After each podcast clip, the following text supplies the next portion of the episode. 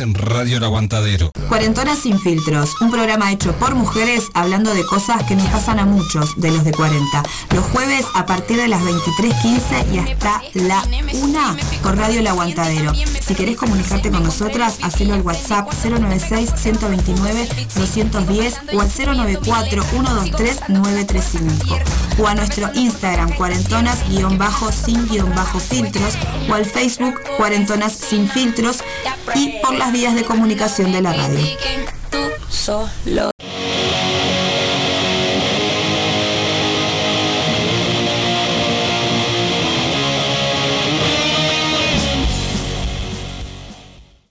Cuarentonas sin filtros, un programa hecho por mujeres hablando de cosas que nos pasan a muchos de los de 40.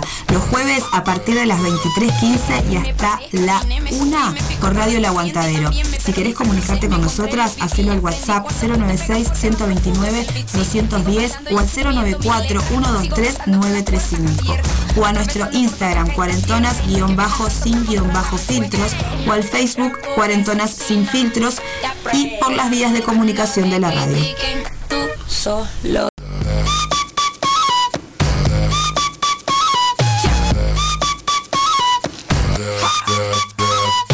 Me me paré, caminé, me subí, me fui contra la corriente y también me perdí, fracasé, me encontré, lo viví y aprendí cuando te pegas fuerte más profundo es el beat, sí. Sigo bailando y escribiendo mis letras, sigo cantando con las puertas abiertas, atravesando por toda esta tierra y no hay que viajar tanto para encontrar la respuesta. No te preocupes si no te aprueban cuando te critiquen, tú solo di. Buenas noches a todos. Buenas noches a todos, a todas y a Ay, todes. esta parte es de ella. Por eso yo ¿Cómo quedé cortada. Dije todos y quedé ahí esperando. Toda la otra parte. Claro, claro. ¿Cómo andás, Zapa? Hola, buenas noches, ¿cómo andan? ¿Mate- ¿Matecito? Matecito, Está parece. Moni. Matecito. Ay, sí. Cafecito. Cafecito. Si fuera yo era cafecito. Ahí está, cafecito. Bueno, buenas noches para todos, para todas, para todes. Pa. Fuera del chiste. Se nos prende fuego estudio está hoy. el rancho, Como está siempre, todo ahumado. Me gusta, pero era como mucho. Estamos, estamos en luna negra, previo a la luna nueva. Estamos en un momento de total oscuridad. La. Sería como una cuestión así, pero sin miedo a la oscuridad. La oscuridad es una éxito. pa- o sea, sin miedo al éxito, claramente. Pero no, para que haya luz, para que seamos conscientes que hay luz, tiene que haber oscuridad. Así que es un buen momento para estarse quietitos, para estar mirando para adentro, para estar escuchando radio, por ejemplo, reflexionando con nosotras, pensando en cuestiones. Y en este caso, que seguimos en mayo y seguimos en el mes de la mamá y qué sé yo, Y la mar en coche. y la mar en coche, nunca mejor dicho, eh, estamos con ganas de hablar de embarazo. Y Muy es bien. el tema que, que quisimos traer hoy. Y, y bueno, eso, empezar a. Porque para ser mamás tenemos que. Estar tiene que haber. embarazadas. En, en una parte, algunas de las madres han sido gestantes. Hay otras madres que no han sido gestantes y también son mamás, pero parte de, de- de- del ser madre tiene que ver con la gestación. Y hay gestaciones que son en el cuerpo y otras gestaciones que son en otras formas, pero sí está la gestación presente. Pero en este caso, que es de lo que nosotras hemos, eh, sabemos un poco a partir de la experiencia, es de, del embarazo. Y bueno, la idea es poder conversar desde lo que hemos vivido nosotras como mamás y, y- de lo que hemos, nos hemos informado, eh, trabajando las dos de alguna manera con, con, con personas y con niños y niñas en mi caso y con adultos y, y toda la cuestión de salud y todo en el caso de Nati. También tenemos eh, por ahí un poco de información técnica, digamos, del embarazo, que no es que vamos a meternos en la información técnica porque no hay necesidad, pero sí, bueno, ir viendo de alguna manera como por dónde pasamos las mujeres en el momento en el que estamos gestando, qué nos pasa a nosotras a nivel cuerpo, a nivel emoción, a nivel eh, eh, psique, ¿no? Eh, cuando estamos gestando. Por ahí. Por ahí, por ahí, Por ahí vamos a andar hablando. Mati va a estar trayendo desde su aporte, eh, ah, va a estar hablando de lo que es el embarazo, de la sexualidad, también nosotras, pero va a estar enfocado en esa parte. Así que quien sienta que quiere compartir cómo fue su embarazo cómo vivió eh, lo que es el parto, el puerperio, que toda esa, esa primera etapa de lo que es la maternidad o paternidad, porque también hay una parte bien importante que es ese papá que está acompañando, que está ahí en esas etapas, ya sea embarazo, parto, puerperio, eh, es una figura bien importante eh, para un lado o para el otro, ¿no? Porque muchas veces acompaña, apoya y qué sé yo, y hay otras veces que se convierte en un niño más que necesita atención y que necesita que lo miren y que lo atiendan y qué sé yo. Así que bueno, si sentís eh, embarazo, lo que fue eh, ese puerperio, lo que fue ese post eh, parto, lo que, cómo viviste ese parto, esa cesárea, todo lo que te puede haber pasado alrededor de la gestación y, y, y todo lo, lo que sigue después, si querés comunicarte con nosotros y contarnos, lo puedes hacer al Es tu parte. Es mi parte. Al Instagram, arroba cuarentonas guion bajo, sin guion bajo filtros. Facebook, cuarentonas sin filtros. Teléfono 094-123-935. 096 129 210. Exacto. Bien. Correcto. Ah, y bueno, al, al- radio, al, no sé, al- WhatsApp de la radio, al Facebook de la radio. momento. 097 005 930. Ahí Muy está. bien. Por ahí, por Telegram, el grupo de Telegram de la radio. exacto, que se Este, pueden ir uniendo y ahí van sabiendo cosas de la radio, de la programación, Exacto. de algunos toques o cuestiones que, que- que andan sucediendo. Así que bueno, si nos querés contar, tenés un montón de, De vías. de vías y de formas para contarnos. Y bueno, y en esto de contar, capaz que empezamos nosotras, ¿no? A, a contar eh, cuestiones de- de- del embarazo. ¿Qué momento, qué momento maravilloso y qué momento tan... Es como... Es un portal, es como un gran portal en el que entras de una forma y cuando lo atravesás, ¿no? Salís de otra. O sea, sos otro ser humano, sos otra persona que se convirtió en madre, por ejemplo, ¿no? Eh, es, es una, en mi caso, ¿no? Hablo, hablo desde, desde, desde mi experiencia. Fue muy cortita porque me pasó que, que me enteré de que, que efectivamente estaba embarazada ya con, no sé, casi tres meses de embarazo, una cosa así. Este, y...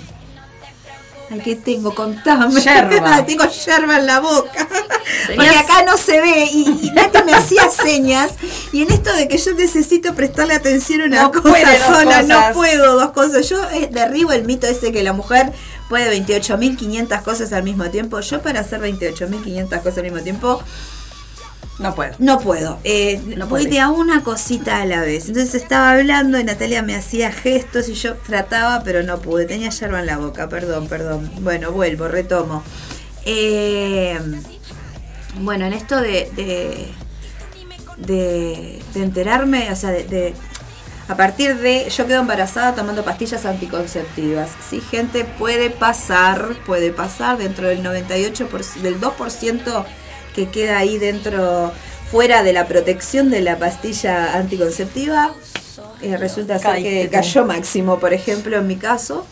Eh, entonces, bueno, en esto de que la pastilla tiene esta cuestión de, de que a veces puede pasar de que no tenga ciclos y qué sé yo, bueno, resultó ser que, bueno, no, una vez no, dos, dije, "Mm, raro, extraño, ya y estaba sintiendo cosas en mi cuerpo. Y la señora aquí presente, que es la, la- madrina de, de mi hijo, me dijo, vos estás embarazada. Dije, no, es imposible, estás embarazada. Y bueno, resultó ser que estaba embarazada. Pero bueno, en eso eh, ya habían pasado casi tres meses, entonces bueno, la- el primer trimestre ese tan tremendo y todo, lo pasé horrible, pero yo se lo adjudicaba a cuestiones alimentarias, digamos. Justo se dio que habían sido las fiestas y todo tenía la culpa el lechón de fin de año. El lechón, sí. Sí, sí, salió con patas el lechón Claro. caminando. Y el lechón resulta ser que tiene casi 14 años. Este, pero bueno, después que pasó toda la cuestión de que confirmado estaba embarazada y que y que sobrepasé todo el miedo, toda esa sensación de pánico, decís, ok, ¿cómo embarazo? ¿Y ahora qué pasa? ¿Y ahora qué viene? Porque por más que hayamos estudiado y nos hayan contado, que no fue mi caso, porque convengamos que soy de una generación en la que no se le explicaba mucho cómo era esto, solamente te alertaban de que no quedaras embarazada. La clave era que vos no quedaras embarazada. Antes El- de ciertas cosas que tenías que cumplir, ¿no? Como Claro. casarte, en mi caso era casarme y tener como alguna profesión, ¿no? Tenía que llegar El- a hacer ciertas cosas. En nuestra época, perdón que te corte, pero sin caer en el chiste vulgar, pero en nuestra época nos decían que lo mejor para no que- quedar embarazadas era el nitrato. Nitrato, claro, Nitrato. por eso. La pastilla, la pastilla no la aspirina, como era la de la aspirina en la rodilla, una cosa así, o sea, Claro. el método, el mejor método la- la- la- la anticonceptivo. aspirina con la rodilla, ¿no? Claro. Pero bueno, digamos que no era mi caso. Pero bueno, no, Bueno. fuera de, de- de- de- del chiste, en realidad sí, a nosotras, por lo menos a mí, la, la- la mejor, la, la- mejor educación sexual que me dieron fue desde el susto, desde no quedes embarazada porque te pasa esto, porque es horrible, porque después no puedes estudiar, porque después no puedes... Te tranca la vida. Te- claro, te, Te tranca corta. la vida, te corta la vida, te caga la vida, etcétera, etcétera, etcétera. Entonces, pensando en lo que hablábamos hoy, que después lo vamos a retomar, ¿no? Como para uno no tenerle miedo a todo eso, ¿no? Porque en realidad es como, bueno, es el fin del mundo. Y yo creo que Claro. era la mejor manera que tenían nuestras madres de, de que nosotras pudiéramos avanzar y no por ahí ser madres adolescentes, con todas las complicaciones que eso puede llegar a traer, sí, pero que tampoco es tan espantoso, horrible y bla, bla, bla, bla, bla, como en algún momento se nos planteó. Pero ese momento en el que dije, ok, estoy embarazada, decido, voy, va para ahí, fue el mejor estado de mi vida. Es un estado así como de, de plenitud tan zarpado, eh, es una sensación muy hermosa que por momentos se puede llegar a ver opacada por los miedos a, ¿no? El miedo al parto, el miedo a no poder, el miedo a no saber, el qué va a pasar, el bla bla bla bla bla bla, que creo que es inevitable. No sé, corregime vos cómo lo viviste, contame. Eh, Si el miedo a, el miedo a que No. duela, el miedo a no saber qué hacer, el miedo a tener un alguien que dependa de vos toda tu vida. Solo me pasó a mí, decís vos. Sí, yo no lo viví así, por algo tuve tres, ¿no? O sea, Bueno, si hubiese sí. tenido todos esos miedos, me hubiese quedado con uno. Este, o. Pero en el momento del embarazo, en ese momento. A mí, para mí el embarazo estás- fue, y, y yo no tuve tres embarazos, cuatro embarazos, el primero no. Eh, un huevo güero, que para el que no sabe que es un huevo güero, se forma Eso. la bolsa sin embrión adentro. Es el embarazo Este, ectópico. no, no, no, es. no. Ah, es otro. Se forma la bolsa, eh, o sea, hay, eh, se junta el espermatozoide con el óvulo, pero algo pasa en esa conjunción que el embrión no se forma.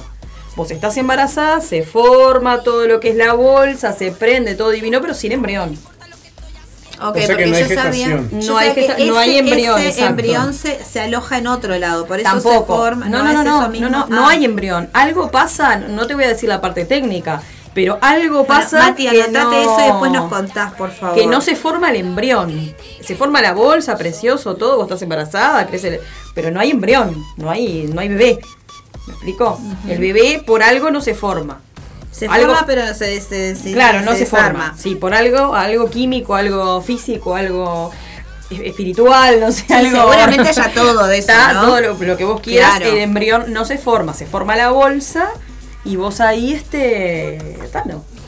Cuando te hacen las ecografías, a mí me pasó que, que no se veía, entonces, porque aparte yo me enteré embarazada de ayer, o sea, cuando yo estaba embarazada me enteré de anoche, como dicen, ¿no?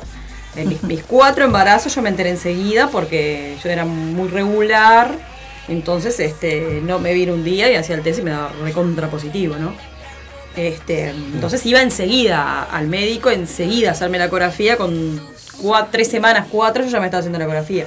Entonces me decían que era muy chiquito, que era muy chiquito. Cuando llegué a los tres meses, ya no, o sea, se dieron cuenta de que no era chiquito, que no había. Y ahí fue que me plantearon dos opciones, que ahí sí yo la pasé medio mal porque claro, era, era mi primer embarazo, ¿no? Con toda la emoción, con todo eso que vos tenés de- del embarazo y el hijo y demás.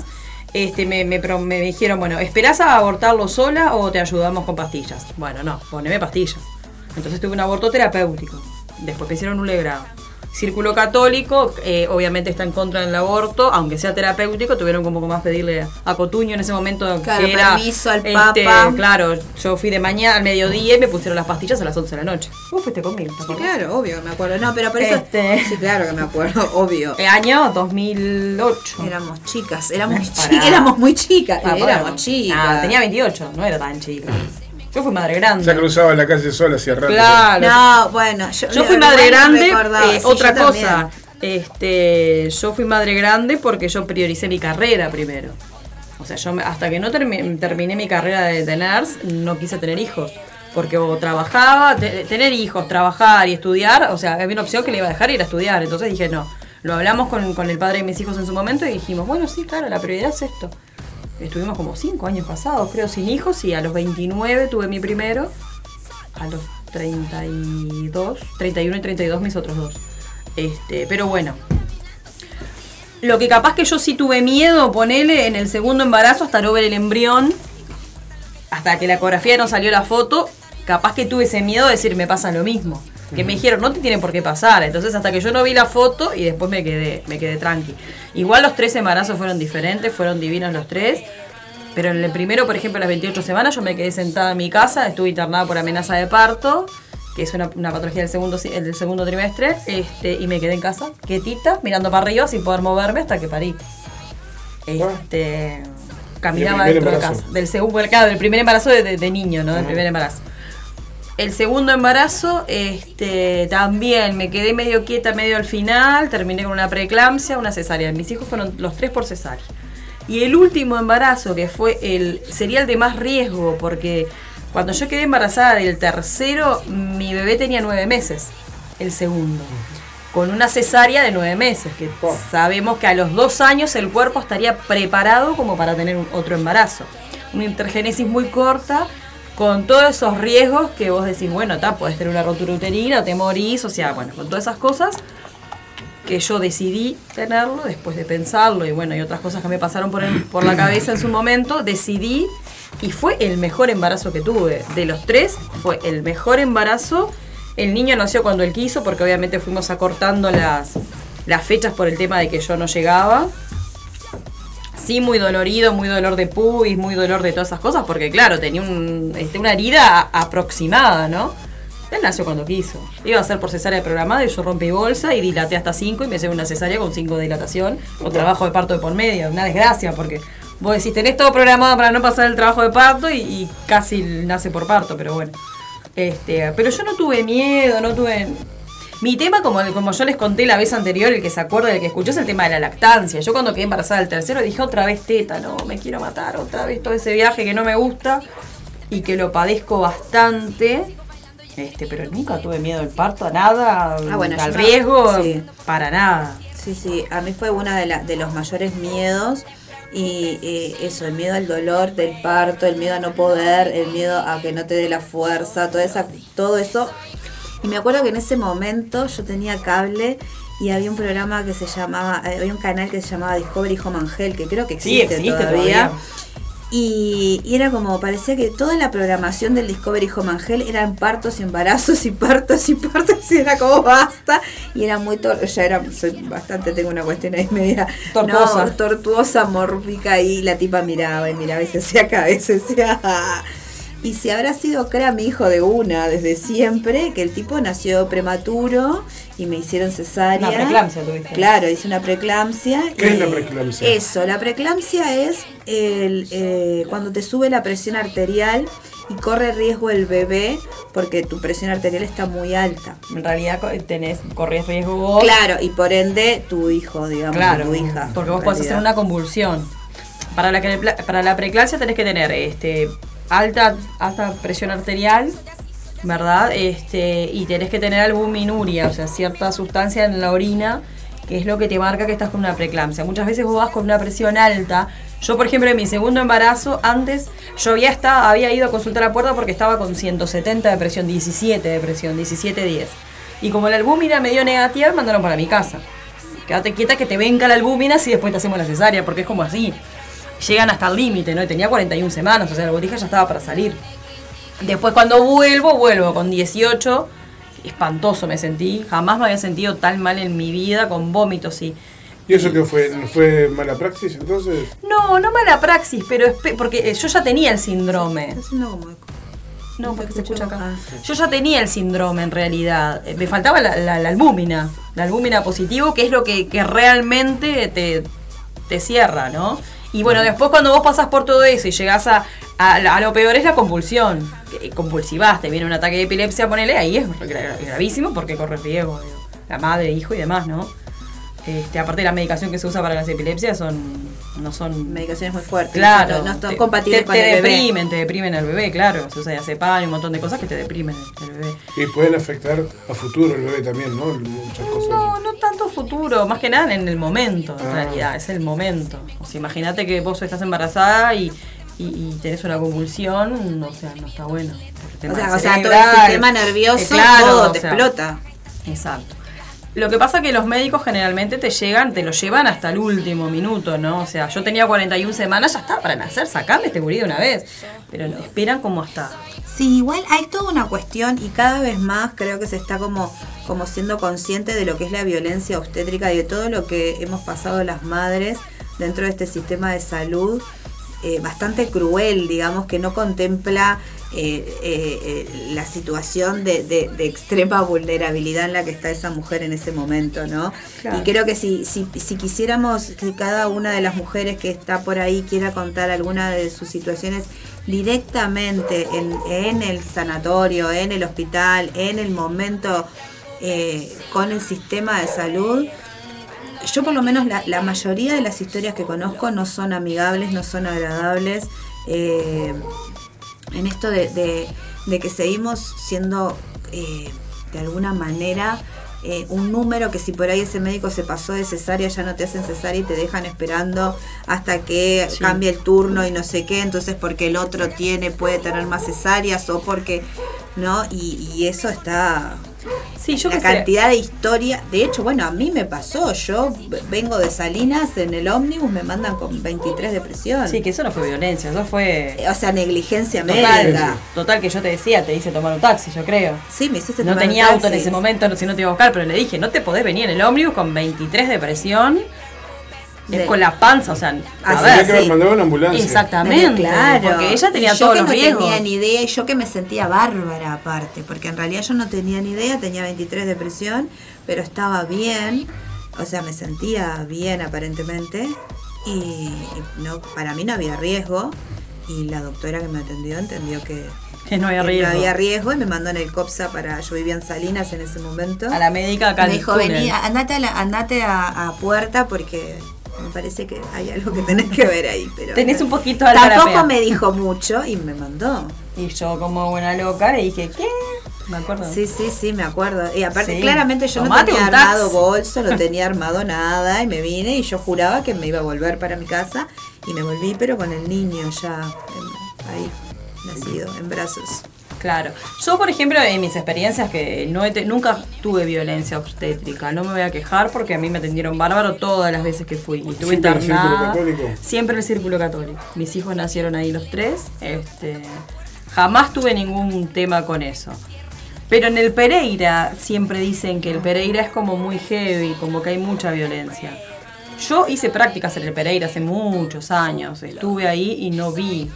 Pero estaría bueno que la gente cuente, porque a veces también son mitos que uno dice y el otro repite, repite, repite, repite. Yo lo viví en carne propia. Yo lo viví habiendo eh, tenido una cesárea hacia ocho horas y que me estuvieran, por ejemplo, enchufando el niño en la teta y diciéndome si bueno, que vos querés que tu hijo viva, dale Bueno, la pero- teta, dale la teta. Así, ¿entendés? Una mujer Claro. que está con la tripa Bueno, colgando. hasta que no lo y vivís no te das cuenta. Claro, ¿no? Pero sí, o por ejemplo, antes de tener a mi hijo, dejarme en un pasillo ahí esperando.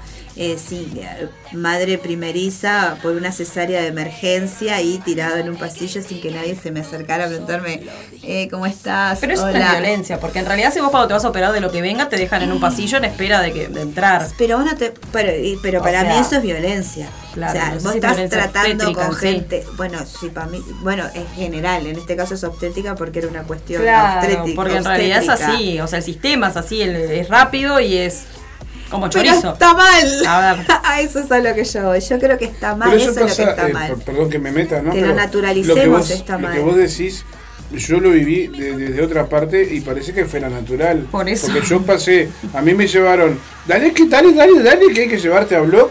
Me metieron para blog, pero en un pasillo me dejaron 40 minutos esperando porque había otra, había que no sé qué, que el tiempo para la desinfección. Y mientras de la- vos ahí estás tirando y te la- sube la presión y no sé qué, perdón. Y, ¿cómo es? Y nadie me, me arrimaba ni siquiera un vaso de agua. Yo en estado de nervio, me estaban por, por, Ah, bueno, hacer un agua, cateterismo, ¿entendés? Y te dejan ahí, nadie se te arrima a decirte nada. Disculpe, ah, ya vengo, ya vengo. Y perdona, yo quería que alguien me dijera algo, pero me dejaron más de media hora ahí eh, tirado en un pasillo. Y por lo que sé, parece que eso es normal, o sea, Sí, claro. están- la prioridad se la dan a las personas que están que están operando, a las personas que están en- en- adentro del blog. Claro, Vos pero estás está por entrar. Claro, yo lo veo desde lo, ustedes lo ven desde el lado de paciente, yo lo veo desde, desde el lado de técnica, ¿no? Es que es así, o sea, es después te van a dar toda la atención a vos cuando vos estés adentro. No le, a ver, no le van a pagar a una persona para que esté al lado tuyo diciéndote todo bien, vamos, vos podés. Vamos que vos podés, estamos Claro, contigo. o sea, claro, no, no existe, o sea. la sociedad es- Claro, no, por eso no. Estaría Apenas- buenísimo, pero estaría buenísimo que eso se contemplara, que se humanizara una tarea tan humana como cuidar a gente enferma. Pero no, ¿No? es deshumanizado el cuidado, y nos estamos yendo al carajo con el Sí, tema. pero no bueno, es deshumanizado. Ay, abrimos polémica. Claro, porque yo te lo hablo desde mi lado, no es deshumanizado. No, no estés vos ahí esperando que te atiendan, no es deshumanizado. Es lo mismo cuando vos estás a la puerta de la emergencia, que ya te dieron y estás esperando que te llamen y vos estás sentadito esperando ahí. Estás des- siendo deshumanizada porque no sale el médico o la enfermera a decirte, ¿estás bien? ¿Estás bien a cada rato? Pero ¿y si vos te sentís, pero una Pero cosa si es que vos te sentís 15 mal. minutos. No, en una emergencia te puedes esperar dos horas. Por eso. Pero no tenés todo el tiempo al médico y al enfermero preguntándote cómo estás. Si vos te sentís mal, van a ir a atenderte porque están atendiendo a otras personas. ¿Me explico? No van a dejar de atender a una persona que está adentro para ir a cómo No, yo no digo cinco. eso. Yo lo que digo es que estaría buenísimo que hubiera más personal para que realmente se pudiera atender de una forma integral a la persona, porque vos, por ejemplo, en el momento en el que estás, eh, yo qué sé, en, el caso, en mi caso, por ejemplo, que es una cesárea de emergencia, que te dicen que tiene que ser rápido porque eh, corre riesgo tu vida, la de tu bebé y no sé qué, y vos estás ahí y, y, y, no te, te dicen, yo qué sé, no sé, te preguntan preguntas técnicas como ¿no? Y nada más si se dan media vuelta y después siguen a, están al lado tuyo hablando del fútbol y no sé qué, y vos estás así y se te caen las lágrimas y te ven que estás llorando y nadie se te acerca y te dice, "Ta, va a estar todo... Eso es a lo que voy. ¿Todo eso te pasó? Sí, claro. Ah, so- Fueron bastante soleteros que estaban ahí. A eso porque es a lo no que es yo todo el tiempo Yo así. creo que eso es violencia obstétrica. Bueno, pero desde mi experiencia y he hablado con otras madres que lo han vivido de esa manera y gente que han atravesado partos y que las han tratado mal y que les han gritado tipo bien que te gustó y no sé qué y cosas así. en ese momento respirar porque vos sabés respirar porque abrir la boca sabés y así puedo relatar un montón de cosas que me han contado mujeres, que me han contado otras personas que lo han vivido que está dentro de lo que es la violencia obstétrica y que lo tenemos naturalizado. O sea, que está bien que es así, que te grite el enfermero, que te diga dale, ¿entendés? Porque es parte de, y no creo que sea parte de. A mí me dijo, me dijo un- el cirujano, ah, sí que te gusta comer asado y fumar, ¿eh? Aguantá ahora, me dijo. Cuando me estaba haciendo el cateterismo y le decía que me dolía. Bueno, ese tipo de cosas Eso es que violencia. no. Claro. Sí, ponele que eso sí. En forma de chiste, porque te estaba haciendo Violencia. tipo chiste. te O estaba- violencia también es, por ejemplo, no me quiero ir del, no me quiero ir del tema porque no me quiero ir del tema, pero que le digas a, un, enfermero- a un- a un- que le digas a un enfermero, me estás lastimando, por ahí no es, y que te diga, no, no, yo sé lo que estoy haciendo, y te hace una falsa ruta y eso te después, te, con una sonda, te hace una falsa ruta y después se te complica de por vida para orinar, para Sí, todo. no, eso sí lo. ¿Entendés? A ver, no Hay de todo. eso, Hay enfermeros eso. que, que yo no, no quiero, no quiero Atacar a mi rubro. no, Claro, y hay, habemos hay de todo. Pero es son una cuestión humana más que más que laboral, Habemos de ¿no? todo. Hay enfermeros que son que son excelentes profesionales Pero como seres humanos son los hijos de puta. Hablando Pero, de pero hay- es en la vida que son así, no es que se No. ponen el uniforme de enfermero Eso es a lo que y yo son unos voy. oretes. Claro. Claro. Vos, sos, vos no sos buena pers- buen, buen profesional y mala persona. No. Vos sos mala persona o Sos buena un- persona sos- y sos buen profesional. o- Eso es inherente a. No a- tiene nada que ver a- una cosa a- con la otra. Claro. Porque, eh, va, en realidad sí tiene que ver. Si vos sos mala persona, vas a tratar mal a todo el mundo y no importa lo que hagas. Si vos sos buena persona es otra cosa. Por eso digo, no tiene que ver con la profesión, sino que tiene que ver con la persona con la que vos tengas ejerciendo esa profesión. Claro, sea maestra, es mala sea, persona. Claro, Te va a abogado, putear. médico, te puedes encontrar con buenas personas o con malas que- personas. Yo digo que el sistema ayuda a que las malas personas estén trabajando en lugares en donde tienen que tendrían que haber personas con realmente con vocación de servicio y a su vez que haya un sistema que realmente tenga la cantidad de gente necesaria para atender integralmente a las personas. Por ¿no? ejemplo, que no haya una enfermera para, no sé, 12 camas, estoy diciendo un bolazo, no tengo ni idea. O que no haya una maestra para 35 gurises. A eso es a lo que voy. Que nosotras también como profesionales no tendríamos que aceptar esas condiciones de laburo que terminan haciendo que nosotros normalicemos, que nos atiendan así, tipo como me pasó el otro día que fui al ginecólogo y la muchacha, la doctora que atendía, me dice, yo tengo cinco minutos por paciente. Cinco minutos por paciente. O sea, si vos querés preguntarle algo, no sé, o sea, o si ella te quiere hacer una explicación un poco más larga, ya se le fue el tiempo de, de- de- que tiene para, para cada persona. Y tienen, no sé, 25, 26 personas por, no sé, Por turno, por consulta, no sé cómo es. Nos fuimos al carajo igual, que Sí. terminamos hablando de la salud pero que tiene que ver, porque bueno, el embarazo de alguna manera es, vivido o es controlado desde la salud. O sea, hoy por hoy nosotros tenemos, eh, eh, por lo menos en el sistema de salud, como, como es entendido ahora en el Uruguay, eh, cierta obligatoriedad en el control. O sea, nos ex- exige a la mujer que tenga los controles periódicos, que vaya, se le ofrece un montón de, de beneficios, digamos, o se le favorece cuestiones para que vaya a controlarse porque se entiende que es re importante la salud intrauterina, la salud de la mamá a nivel físico, a nivel emocional, es súper importante por cómo ese bebé se nutre, claramente. Entonces, bueno, hay, hay cierto respaldo a nivel Estado eh, en esto y hay cierta como exigencia en los controles. Por ejemplo, nosotros desde CAIF somos, hacemos como mucho hincapié en de- cuando trabajamos con la mamá y, y, eh, embarazos o, o con los bebés, en esto de que tengan los controles los niños, que tengan, que vayan. Está esto del plan aduana, que vos capaz que lo puedes explicar un cacho mejor. Sí, el plan aduana es el seguimiento de los recién nacidos de 0 a un mes. Este, cuando salen del Pereira o de- del lugar que estén, donde nazcan, este, a la policlínica de la zona donde viven, se, se bajan por sistema todos los bebés que nacieron, entonces se hacen seguimiento, generalmente se le hacen una visita. ¿Siempre salud pública o todo? O sea, eh, toda Eh, la- las mutualistas también, También. trabajan con plan aduana. Este, y de diferentes formas, ¿no? Pero entonces vos haces un seguimiento. Bueno, vos decís, este, el bebé se tiene que atender en el primer, la primera semana de vida, tiene un control. Hasta el, hasta, el, hasta el mes es una vez por semana que van. Dependiendo, si es de bajo peso, van todos los días igual. Entonces vos ahí haces el seguimiento. Este, si no viene, la llamás y si no viene, vas a la casa a ver por qué no, no llegó. Me causa gracia que sea eh, aduana, eh, ad- ¿cómo es? Aduana del el- Plan aduana se llama. el plan aduana, sí, o sea que si no está controlado, que es un bebé de contrabando. claro. Ah, una cosa así. Tienes razón. Ahí está. Si no lo llevas a control, es Eh, contrabando. Estás de contrabando. Pero ta, tenés ese seguimiento. Y bueno, también tenés el seguimiento de las embarazadas, ¿no? Que antes, este, antes que nazca el bebé, también de las policlínicas este, se hace un seguimiento. Este, a ver, los controles, ¿verdad? Tenés ciertas rutinas, ciertas cosas que tenés que hacértelo. Y ha cambiado mucho la, la, la- la salud, la atención eh, con respecto a hace unos años atrás, ¿no? Antes no había todo, No. todo lo que hay lo ahora. que se ve, lo que se sabe del bebé. Las ecografías. Las ecografías. Hoy tenés ecografías, no sé, 5D, 6D, que Te hace chau, gurí, te habla. sí, te Hoy antes de nacer ya sabes si tu hijo va a tener algún problema o no. Sí. Antes un no- montón. no- no- no se sabía. Antes era sorpresa, eh, o sea, nacías Era- sin saber nada. El sexo lo sabías cuando nacía el niño, no existía nada. Eh, A ver. a nivel médico, o sea, a ver, hay como toda una sabiduría a, a nivel ancestral de las parteras y qué sé yo, que sabían que tenían como cierta, pues, eh, saberes, pero que no se podían meter en la panza como se mete hoy una ecografía que puede ver las manos, la- la- el- todo, todo. eso, ¿no?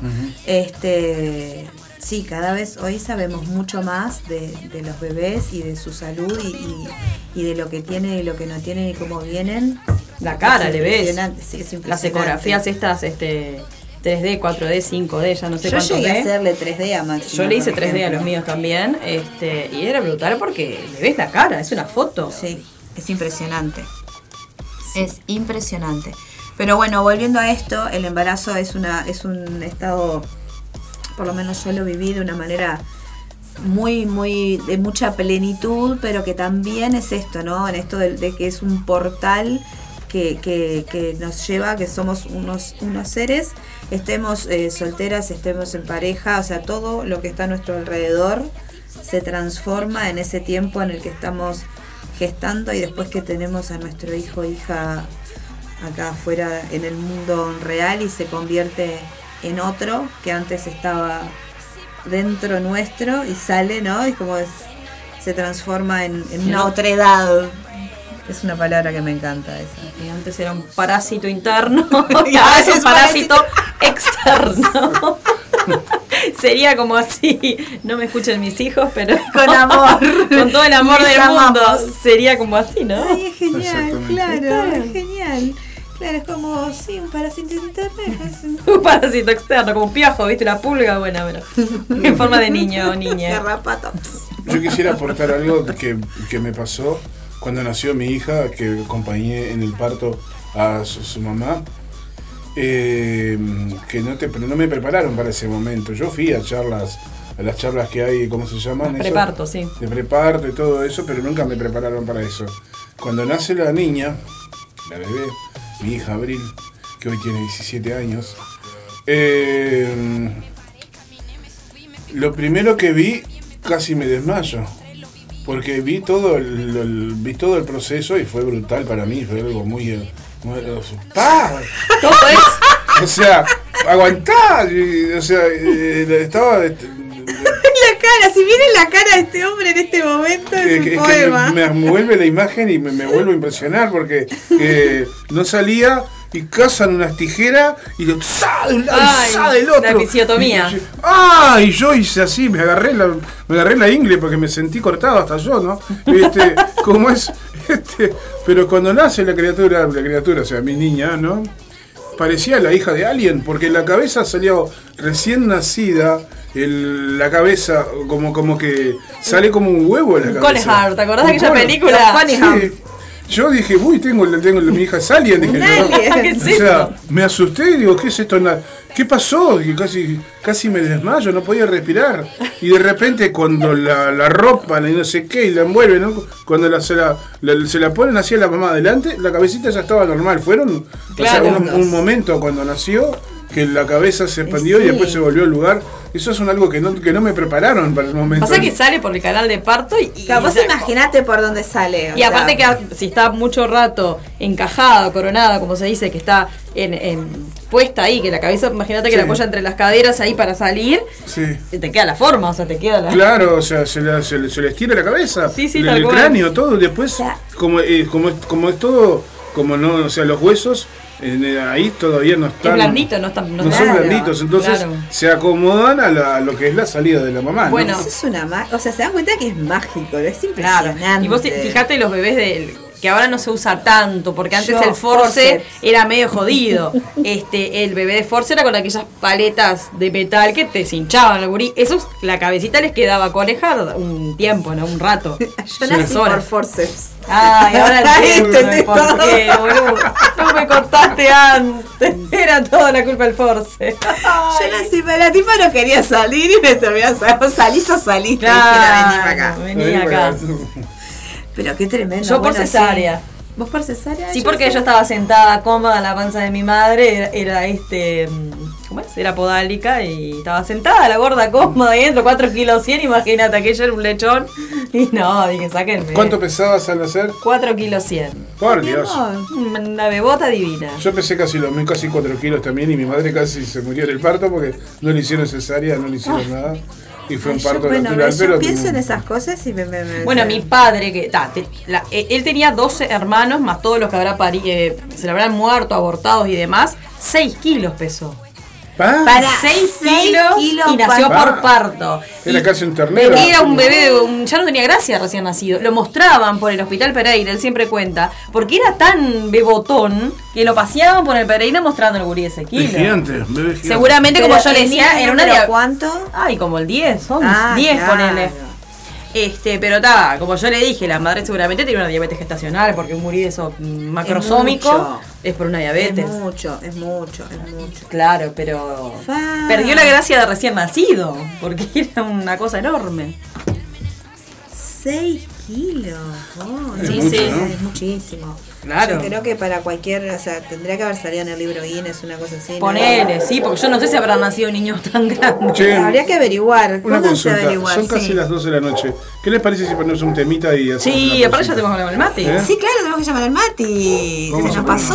Vamos a escuchar algo de la selección de Carmencita. No, no, de Carmen. Carmen Carmen, Chuli. Carmen, Carmen Chuli, Carmen, sí. Carmen. Y ya venimos enseguida. No te vayas. Estamos en. Cuarentona sin filtros. Ahí va. Soy así, soy así, soy así.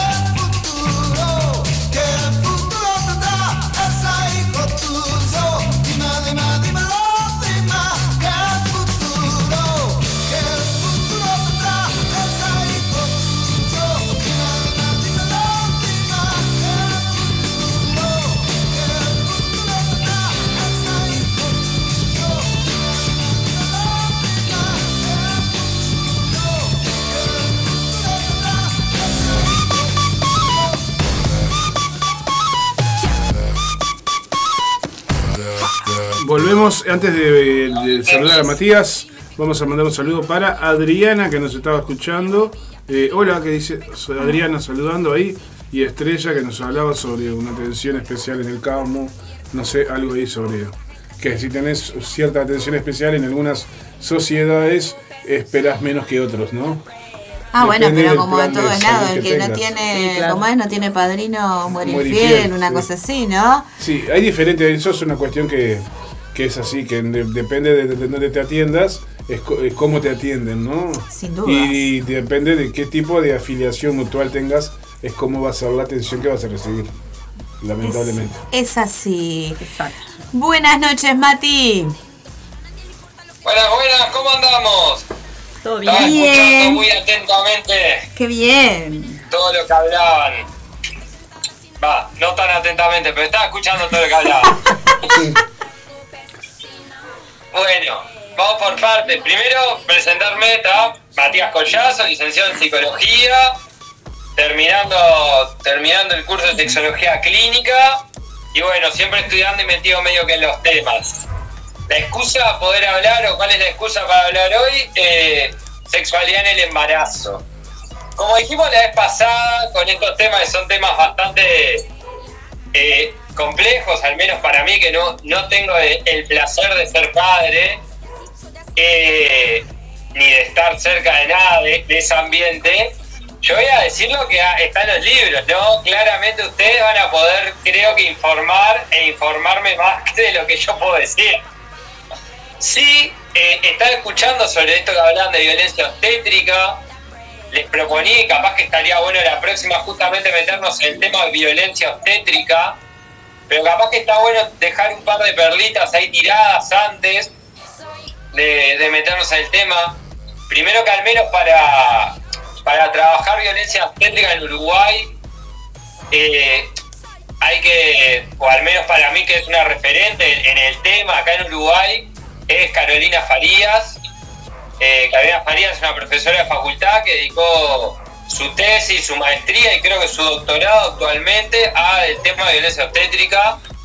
Es una persona que, ha escrito bastante y que tiene como bastante conocimiento del tema y que lo estudia y lo investiga hasta el día de hoy en el Uruguay. Entonces, al menos en mi opinión, es una referencia. Si a alguien le interesa buscar algo de lo que haya escrito, va a poder ver datos de la hora, ¿no?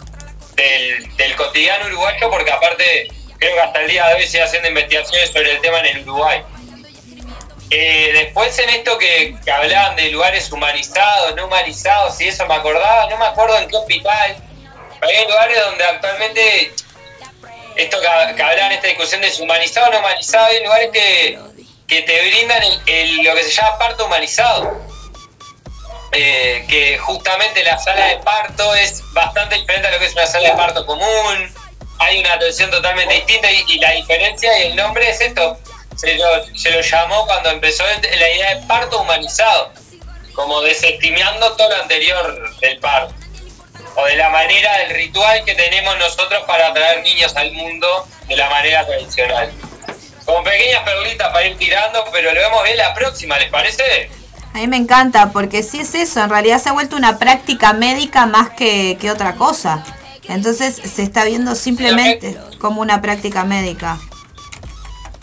No, pero independientemente de eso, ya te digo, hay mutualistas que te, que te ofrecen eh, este parto humanizado y que lo que cambia en realidad es eh, un- una habitación un poco más cálida, eh, otro tipo de decoración, otro tipo de sala de espera, otro tipo de atención más diferente. Claro, o sea, tenés Es plata, podés ser tratada como un ser humano. Tenés dinero, podés ser tratada como un ser humano. Si no, bienvenida a otra cosa. Pero es un montón eso. Ojo que no, no quiero hablar Es un sin montón. saber, Claro, pero, pero- creo que una de, la- de los hospitales que estaba con esta movida y que tenía un par de cosas era el Pereira.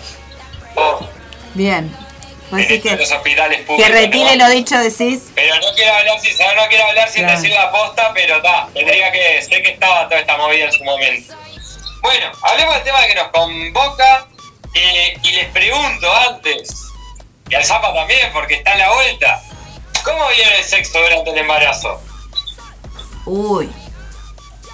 Hay de todo, hay, mo- hay momentos y momentos. En mi caso fue así, hay momentos y momentos. Momentos en el que no me toques porque me muero del miedo. Momentos en los que por favor haceme de todo. Y momentos en los que no me toques porque no me aguanto ni yo. Esa sería como mi. Esa fue mi ciclicidad.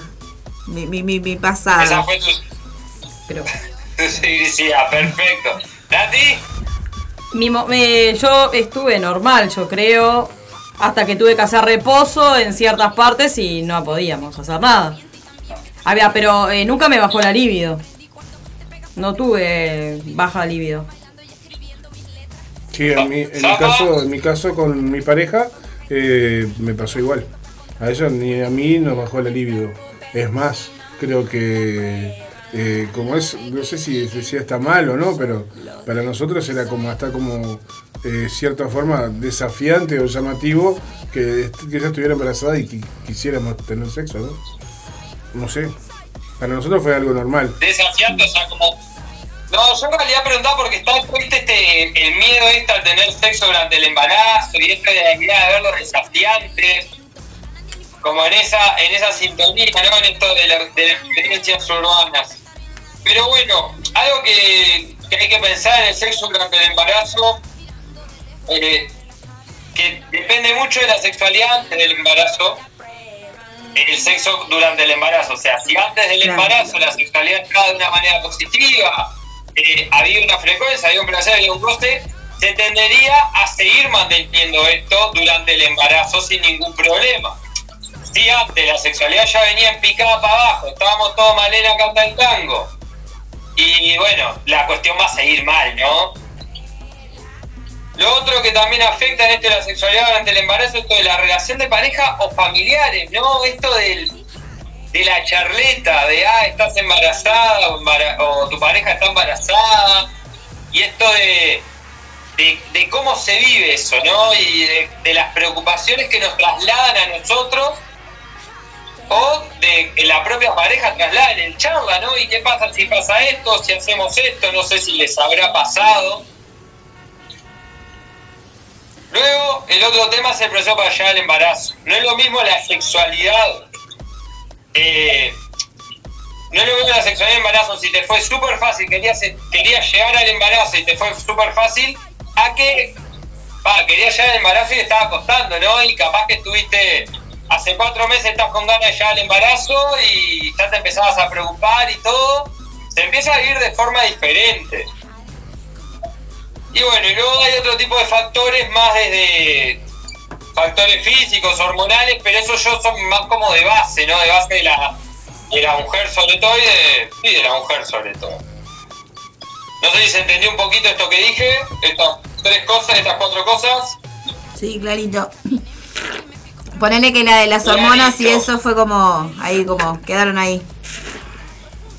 ¿Cuál? La de las hormonas fue como, bueno, y esa parte de las hormonas que solo le pasa a las mujeres. Eh, no entendí. Nada, fue chiste, fue chiste, fue que ahí chiste. creo que creo que por lo que yo estuve leyendo, estuve viendo, creo que tiene que ver más con patologías de base que afecten en algún punto.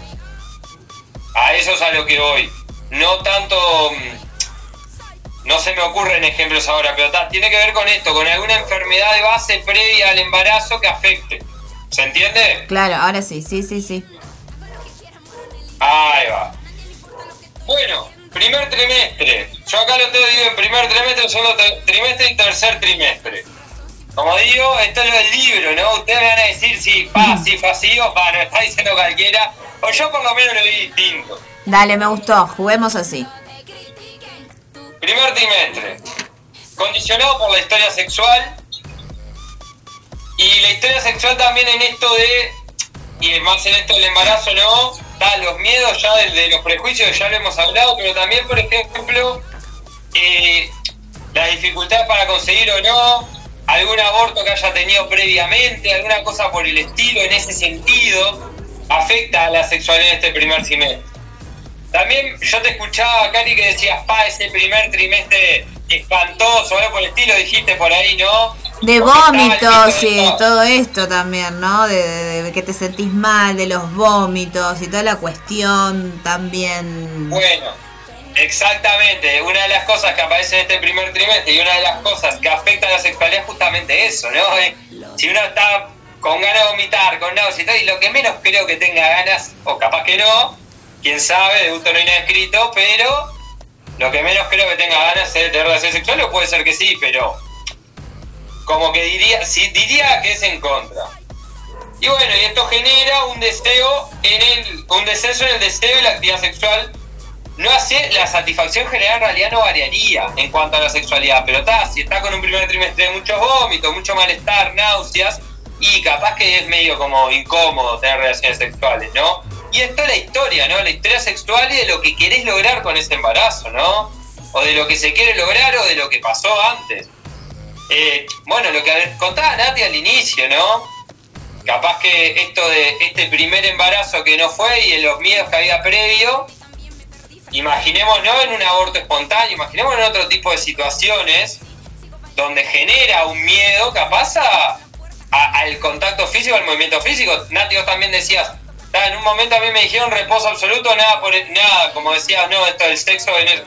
Y bueno, eso también genera ciertos miedos. Claro. Capaz que uno decide frenar o la pareja decide frenar por estos miedos. O pensando en las Esto parejas que no Sí, consiguen, pensando en las parejas que no consiguen quedar embarazados y cuando lo logran es como que eso lo- eh, es como que es imposible de, de pensar en otra cosa, entonces lo cuidan, cuidan, pues se cuidan tanto porque les costó un montón llegar a eso. Exactamente, ¿no? O sea, acá me, me parece que en este de la sexualidad del embarazo, al menos en este primer trimestre, si bien juega lo ideológico en esto de las náuseas, los mareos, etcétera, hay mucho de lo mental en el juego, mucho de la historia sexual de cada, de cada pareja afectando en esa, eh, en esa sexualidad y en el placer en esa sexualidad, que al fin y al es lo importante en este sentido, ¿no? Segundo trimestre, Aumento de deseo y excitación sexual. Eso ya me lo dirán ustedes, los libros dicen eso. No sé Bueno, qué dice. a mí me pasó eso, Claro. fue como que pasaron los vómitos, qué sé yo, me acomodé con eso nuevo en el cuerpo, fue como que se acomodó todo el cuerpo ahí, ¿ok? Y ahí fue otra vez, y fue como mucho más, era como, eh, tipo, muchísimo más, mucho más deseo, Bueno, como reprimido, como que segundo era... trimestre juega esto de los. empiezan los cambios físicos, ¿no? Y eso también juega y, y- y empieza la necesidad de los cambios de postura. Generar posturas más cómodas para poder tener esa relación sexual. Yo qué sé, me imagino, yo. Ustedes me dirán, pero con una panza de no sé qué gigante. Y capaz que estar en cuatro está como complicado esa posición, ¿no? Digo, la espalda me imagino te queda la miseria. Igual en el, el segundo trimestre tampoco tenés una panza tan gigante, no, no ahí la panza no juega tan, no es tan incómoda, por eso es más, es, es como re posible porque vos no tenés tanta panza. Yo qué sé, yo he tenido más panza de gorda que de- en ese trim- segundo trimestre, por ejemplo. Hay panza, pero no es una cosa que moleste. Molesta en el tercer trimestre, sí, ya es como. Ahí sí tenés que buscarle la vuelta. Tercer trimestre sí, ya se vuelve todo, todo complicado. Claro, en ese momento, por ejemplo, a mí fue lo que me pasó en ese tercer trimestre, fue como tipo, no me toques porque no me aguanto ni yo. Es encontrar la forma para dormir, por lo menos, cómodamente. Y para y esto que me aparece, que el libro dice del segundo semestre, dolor de espalda, pélvico, de cadera, etcétera, esos dolores por los cambios físicos, sí, Sí, claro. sí, claro. O sea, vos sentís como, bueno, como, como que sos una cosa que hace cru- cruje adentro tuyo. Tu cuerpo cruje, ¿entendés? Ah, Sí. y eso afecta. Sí, sí, está perfecto. Cru- estás crocante. Bueno, Estaba Crocante. crocante. Mirá que yo tuve tres. Vos sabés que ella igual es, es es una cosa aparte, ¿no? Porque yo tuve tres embarazos así a término y no me pasó nada de lo que le pasa a ella, ¿vos sabés? No. No. Ay, yo, ah, No. para mí, yo sentía como me iba expandiendo, como si me, tipo, era como me dolía absolutamente todo, todo, todo, todo, todo, todo. También porque Sentí- mucho también.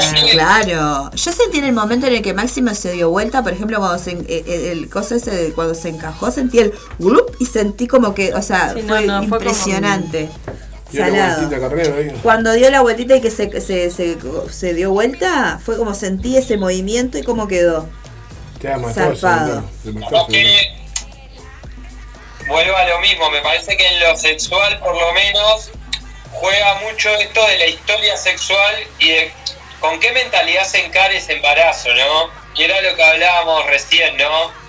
Esto de con qué mentalidad, cómo te, te hablan las personas que tenés a tu alrededor del tema, la historia sexual y la historia de la educación sexual de cada uno y de cada, y de cada pareja, me parece que juega en esto y en muchos de estos síntomas también.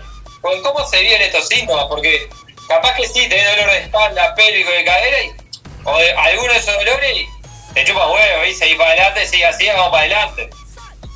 Me parece, no sé, eh, no sé sentido que no lo he evidenciado, pero me parece que tiene que ver con eso. Ah, pero tampoco es un dolor, que si lo tenés no es un dolor constante todo Ah, el no. tiempo. Y depende también que uno tan tolerante Por eso. sea, qué sé yo. Por ejemplo, yo no soy, o sea, si a mí me duele Por eso, algo, vos no te- claro. no, no, no encaro. Pero es por eso, pero yo soy así. Yo todos esos dolores que vos lo decís lo tuve en el último embarazo porque tenía una intergenesis de nueve meses. O sea, a mí el pubis me dolió muchísimo. Pero está, tenía una herida aproximada. O sea, Pero, pero tenías ganas de tener sexo en ese estado. y en realidad no... Bueno, sí, tuve sexo casi hasta el final. Pero tenías ganas. Y si lo tenías porque tenía Ah, ganas. no, bueno, no. A veces uno es como tengo que cumplir, qué sé yo. porque- No, no, bueno, no sé. se hacía porque tenía ganas. No, y menos cumplir ¿cómo con una molestia. Bueno, no sé, pero hay de todo en la vida de la viña del Señor. Por eso está bueno aclarar, porque a veces tenía. eh, no. No, pero si, si estás ¿Cuántas, ¿Cuántas mujeres sienten que tienen que cumplir y que tienen que hacer y que tienen que no sé qué? Bueno, sí, ponele, yo qué sé. Pero si te duele, no Eso cumplís. es verdad, ahí hay, hay puntito, puntito ahí porque es verdad. Claro, obvio. Y más eh, antes se destilaba mucho esto del sexo por cumplir. Claro, mujeres que yo he escuchado bueno. madres que me dicen que no quieren y que por ahí ese, ese otro hijo, como en tu caso, que es tipo embarazo, o sea, que viene casi en el puerperio del otro embarazo, ahí no sé qué, que es en esa que, cumplida porque el marido exigía eh, atención y termina quedando embarazada porque en, en esa situación y no porque tuviera ganas. Ah, pero No, ya, sí, ya no. hablamos de mi caso. Claro, por eso puntual, está que fue la bueno pregunta. aclarar en general. Claro. Del caso puntual de Nat. Pasemos al tercer trimestre. ¿Está? El tercer trimestre, la transición del segundo al tercero es más propenso a desajustes y posibles disfunciones. ¿está? La transición está del segundo al tercer trimestre, según lo que dicen los libros, hay con más propensión a disfunciones y a desajustes en el nivel sexual. Vuelve esta idea de las cambios de postura, en esto de la panza, en esto de los pesos, etcétera, que era lo que hablaban ustedes. Acá aparece algo que es interesante, esto de la incomodidad con la apariencia. Y que a algunas mujeres les puede joder la idea de tener relaciones sexuales o de estar desnudas frente a su pareja en esto de la incomodidad con la apariencia que tienen por los cambios físicos que genera el hecho de estar embarazadas, ¿no? Y bueno, y miedo y descenso de la frecuencia, sobre todo más cuando llegamos al final del embarazo, ¿no? Hay como una especie de miedo en esto de que se acerca, la ansiedad que se empieza a jugar, la, esto que se acerca que puede generar descenso de la frecuencia nuevamente. No sé qué opinan de esto del tercer semestre.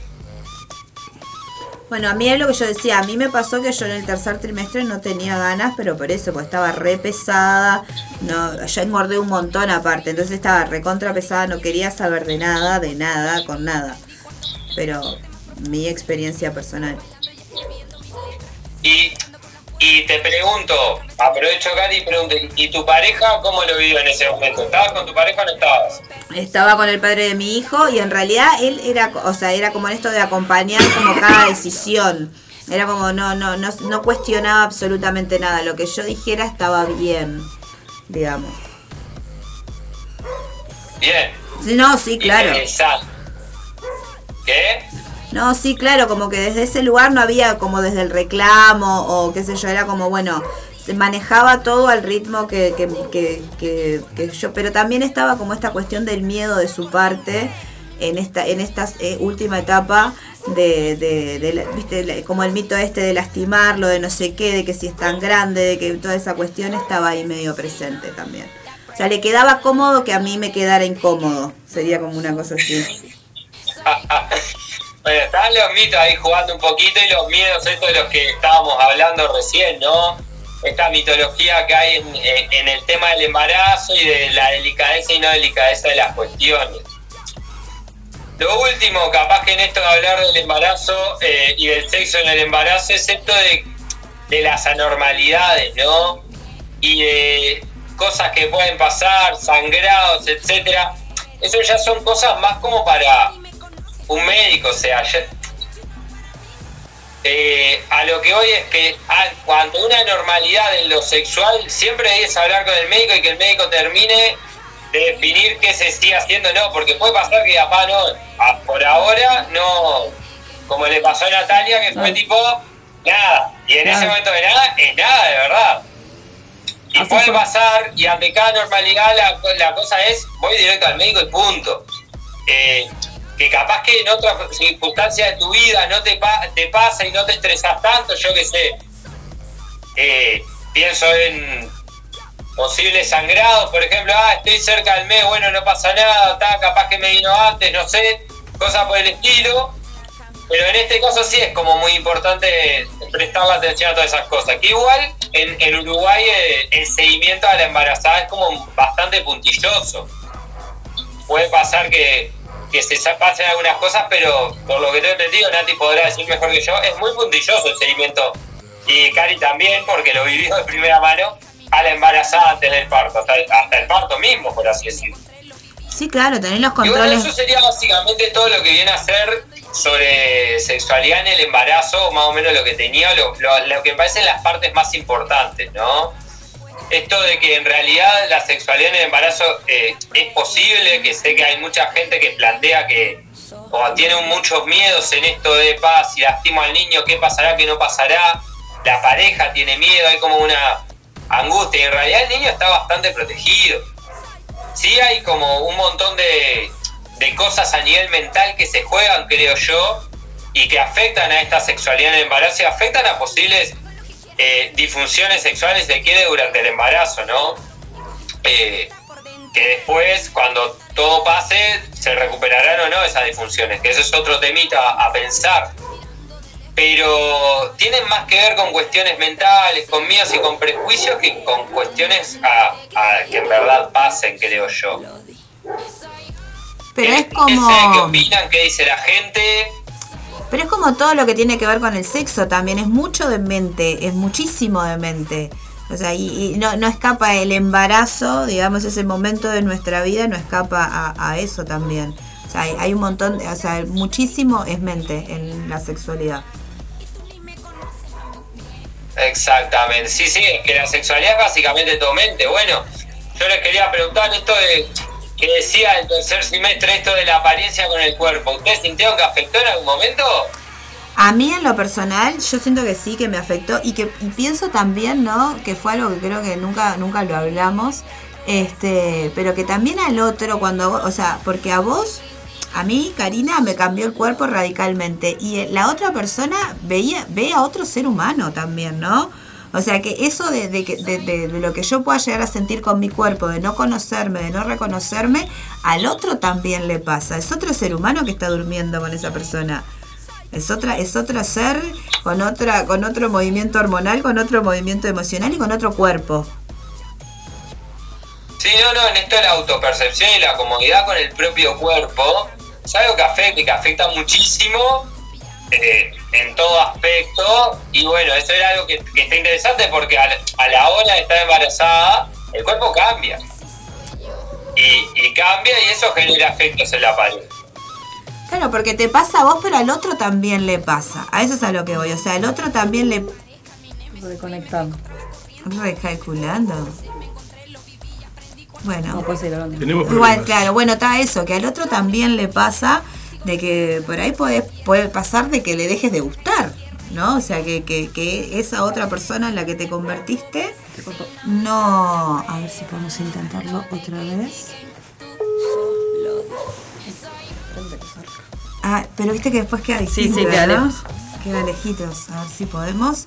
Porque se nos cortó y Mati ya no, no contesta más. Se fue, desapareció. Se conectando. Eh, lo estamos intentando. Se le apagó el teléfono, capaz. Ah, capaz que se puede haber quedado sin batería. Pues sí, ahí está conectándose. A ver, intentémoslo una vez más. Una vez más.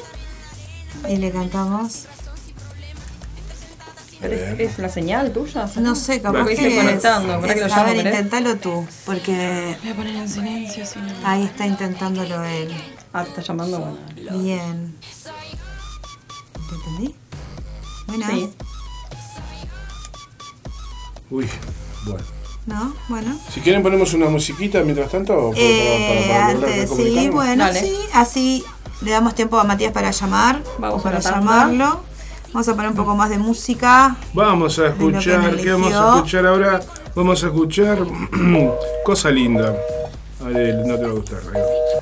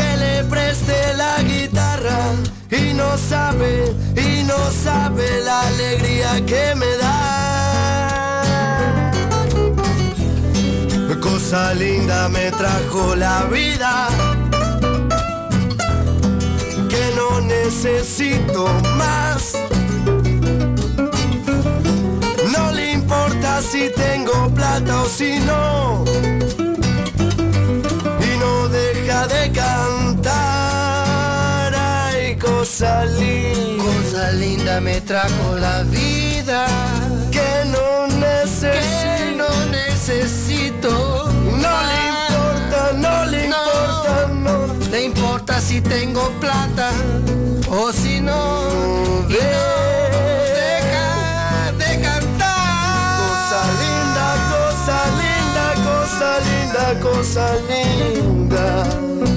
Y no necesito, no, y no necesito más.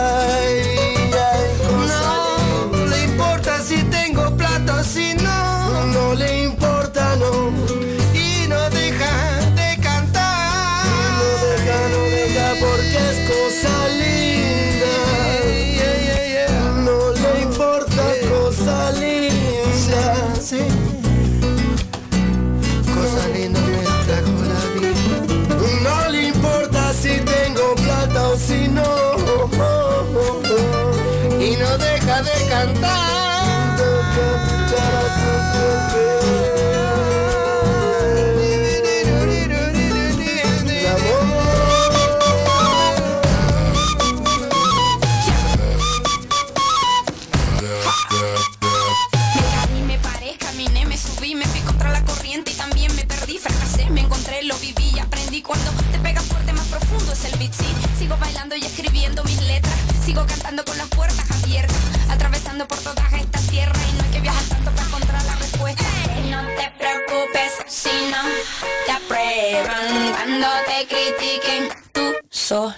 solo. Vemos. Bueno, Volvimos.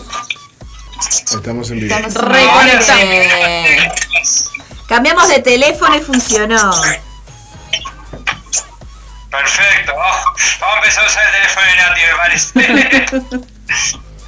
bueno, lo que restaba era simplemente despedirse, eh, así ya dejamos eh, espacio para los otros, para las otras columnas. eh, y bueno, ¿alguna pregunta, algo, alguien del público que quiera decir algo?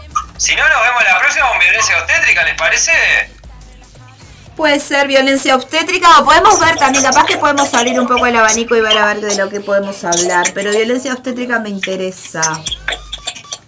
Acá tengo solo saludos nomás. Estela da Silva nos saluda escuchándonos desde el Hospital Vilar de Bo, dice. Como Ay, siempre el firme. bien. Eh, bueno, un beso para Charlie. Eh, bueno, ya le dije Nueva Estrella y Adriana que Daniel. Filo, puede ser Daniel Filo, Daniel compañero Filo, de la Rosana. radio. Ahí está, también que nos está escuchando. El filo, un aguante para él. Eh, también podemos invitar a, a que el público ponga el tema que tenga ganas. Eso también es posible también. Vos me Si repetís tienen la ganas de algún tema en particular, y vamos para adelante. Bueno, Bien. por lo pronto me despido entonces y la dejo continuar. Saludos y nos estamos viendo el próximo jueves. Gracias, Mati. Dale, gracias Mati, nos vemos el jueves que viene. Besote. Chau, chau.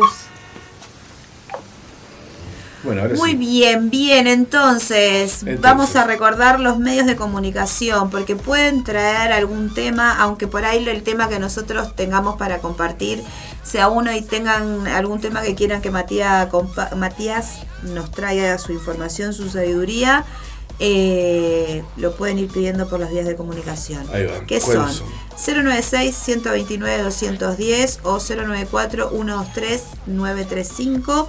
Los WhatsApp, el WhatsApp de la radio. 097 005 930. eh, Instagram, Facebook, los, todos los medios de comunicación de la radio nos dejan eh, tema, tenemos ganas de escuchar de, tenemos ganas de hablar de y nosotras le buscamos la vuelta para conversar de esas cuestiones o que Matías converse de eso que tienen ganas. Vamos a escuchar un temita más y volvemos enganchándonos con un poco de embarazo y sexualidad antes de ir a nuestra parte Antes. mística. De beso para la hinchada de Bo, que siempre está el firme ahí. Bien, A esa todos gente. los compas, Vero y bueno, toda la gente que anda por ahí que está mamando. Ah, y avisar que Fernando Ah, que- eso hace lo de los vivos de Facebook para Sí, mi- un amigo, Fernando, este, hace vivos de Facebook todos los jueves a las ocho y media, si no es por ahí, o nueve. capaz que comemos el, Este, ponemos el enlace en el Facebook de ahí va. nosotras y eso. Está muy divertido. Y ahí vende cosas y demás. Baratas, lindas, originales. Muy bien. Vamos Bueno, con vamos la trampa escuchar. de nosotros dos. Ay, qué lindo.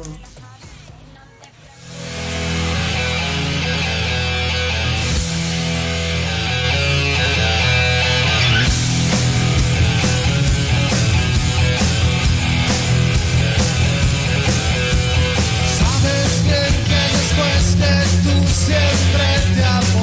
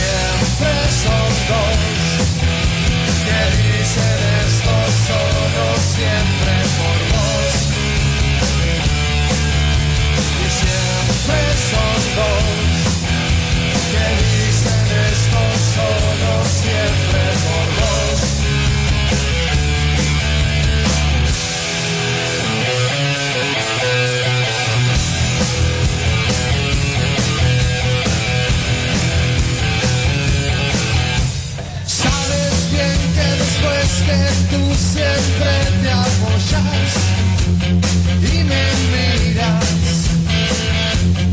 ¿qué me esperas? Sé que tú no sabes bien si me miras.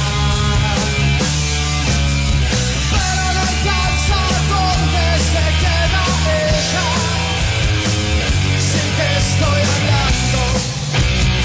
Es lo que quiero. Lo que dices, toma, toma, te. Y siempre son dos, que dicen estos sonos siempre por vos. Y siempre son.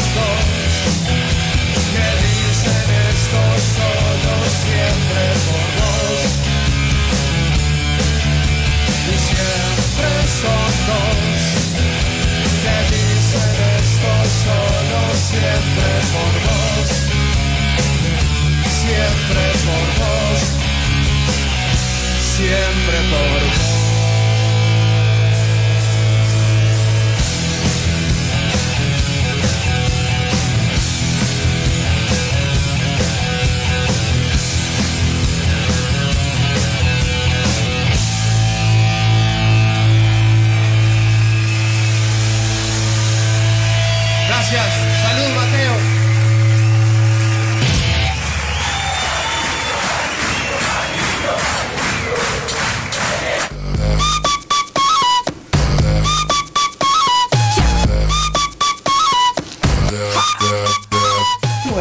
Volvimos. Hemos vuelto. Volvimos, volvimos, volvimos. Y siguiendo un poco con el tema de la sexualidad y demás, estábamos comentando ahora todo el, todo el fetiche que hay atrás del embarazo, ¿no? De, de muchos hombres que le- les causa como ese fetiche estar con la mujer embarazada, ¿no? Ese morbo, sí, yo el no tenía ni morbo. idea de eso. Y me encontré con un montón de como de, de cuestiones en la, en la- en- en- dentro de la pornografía de, de mujeres embarazadas. Eh, la cantidad de visitas que tienen. Sí, sí, vaya a saber qué es lo que le genera, ¿no? Pero Dentro de ese mundo, de- o sea, de, de que cada uno tiene sus, sus, sus morbos y sus fetiches y sus fantasías y qué sé yo, pero el de la mujer embarazada, así como está todo ese cuidado de que hay capaz que lastimo al bebé y no sé qué y no sé cuánto pensando por ahí en la pareja, pero ahí hay otras personas que, que les que encanta. les encanta, claro, eso, eso es muy, es muy extraño, pero de todas maneras, como pensando en esto que decía justo ahora de lo de que cuida Con- la cuevita y cuida la casita, ¿no? eso de ese lugar que, en el que está tu hijo, pensando como, como varón, ponele, eh, porque también, o sea, yo creo que estaría bueno que si hay algún hombre, padre, eh, por ahí en la vuelta escuchando, como que también compartir eso, que, que, cuál es el... El que- miedo. ¿Qué les pasa? Claro, ¿qué les pasa a ustedes, varones? Cuando, cuando van a tener sexo con sus parejas embarazadas, ¿no? ¿Por dónde Yo te pasa puedo el dar miedo? mi. Claro, o te obvio. puedo contar mi, mi, mi experiencia, ¿no? Voy a ver cómo está saliendo esto.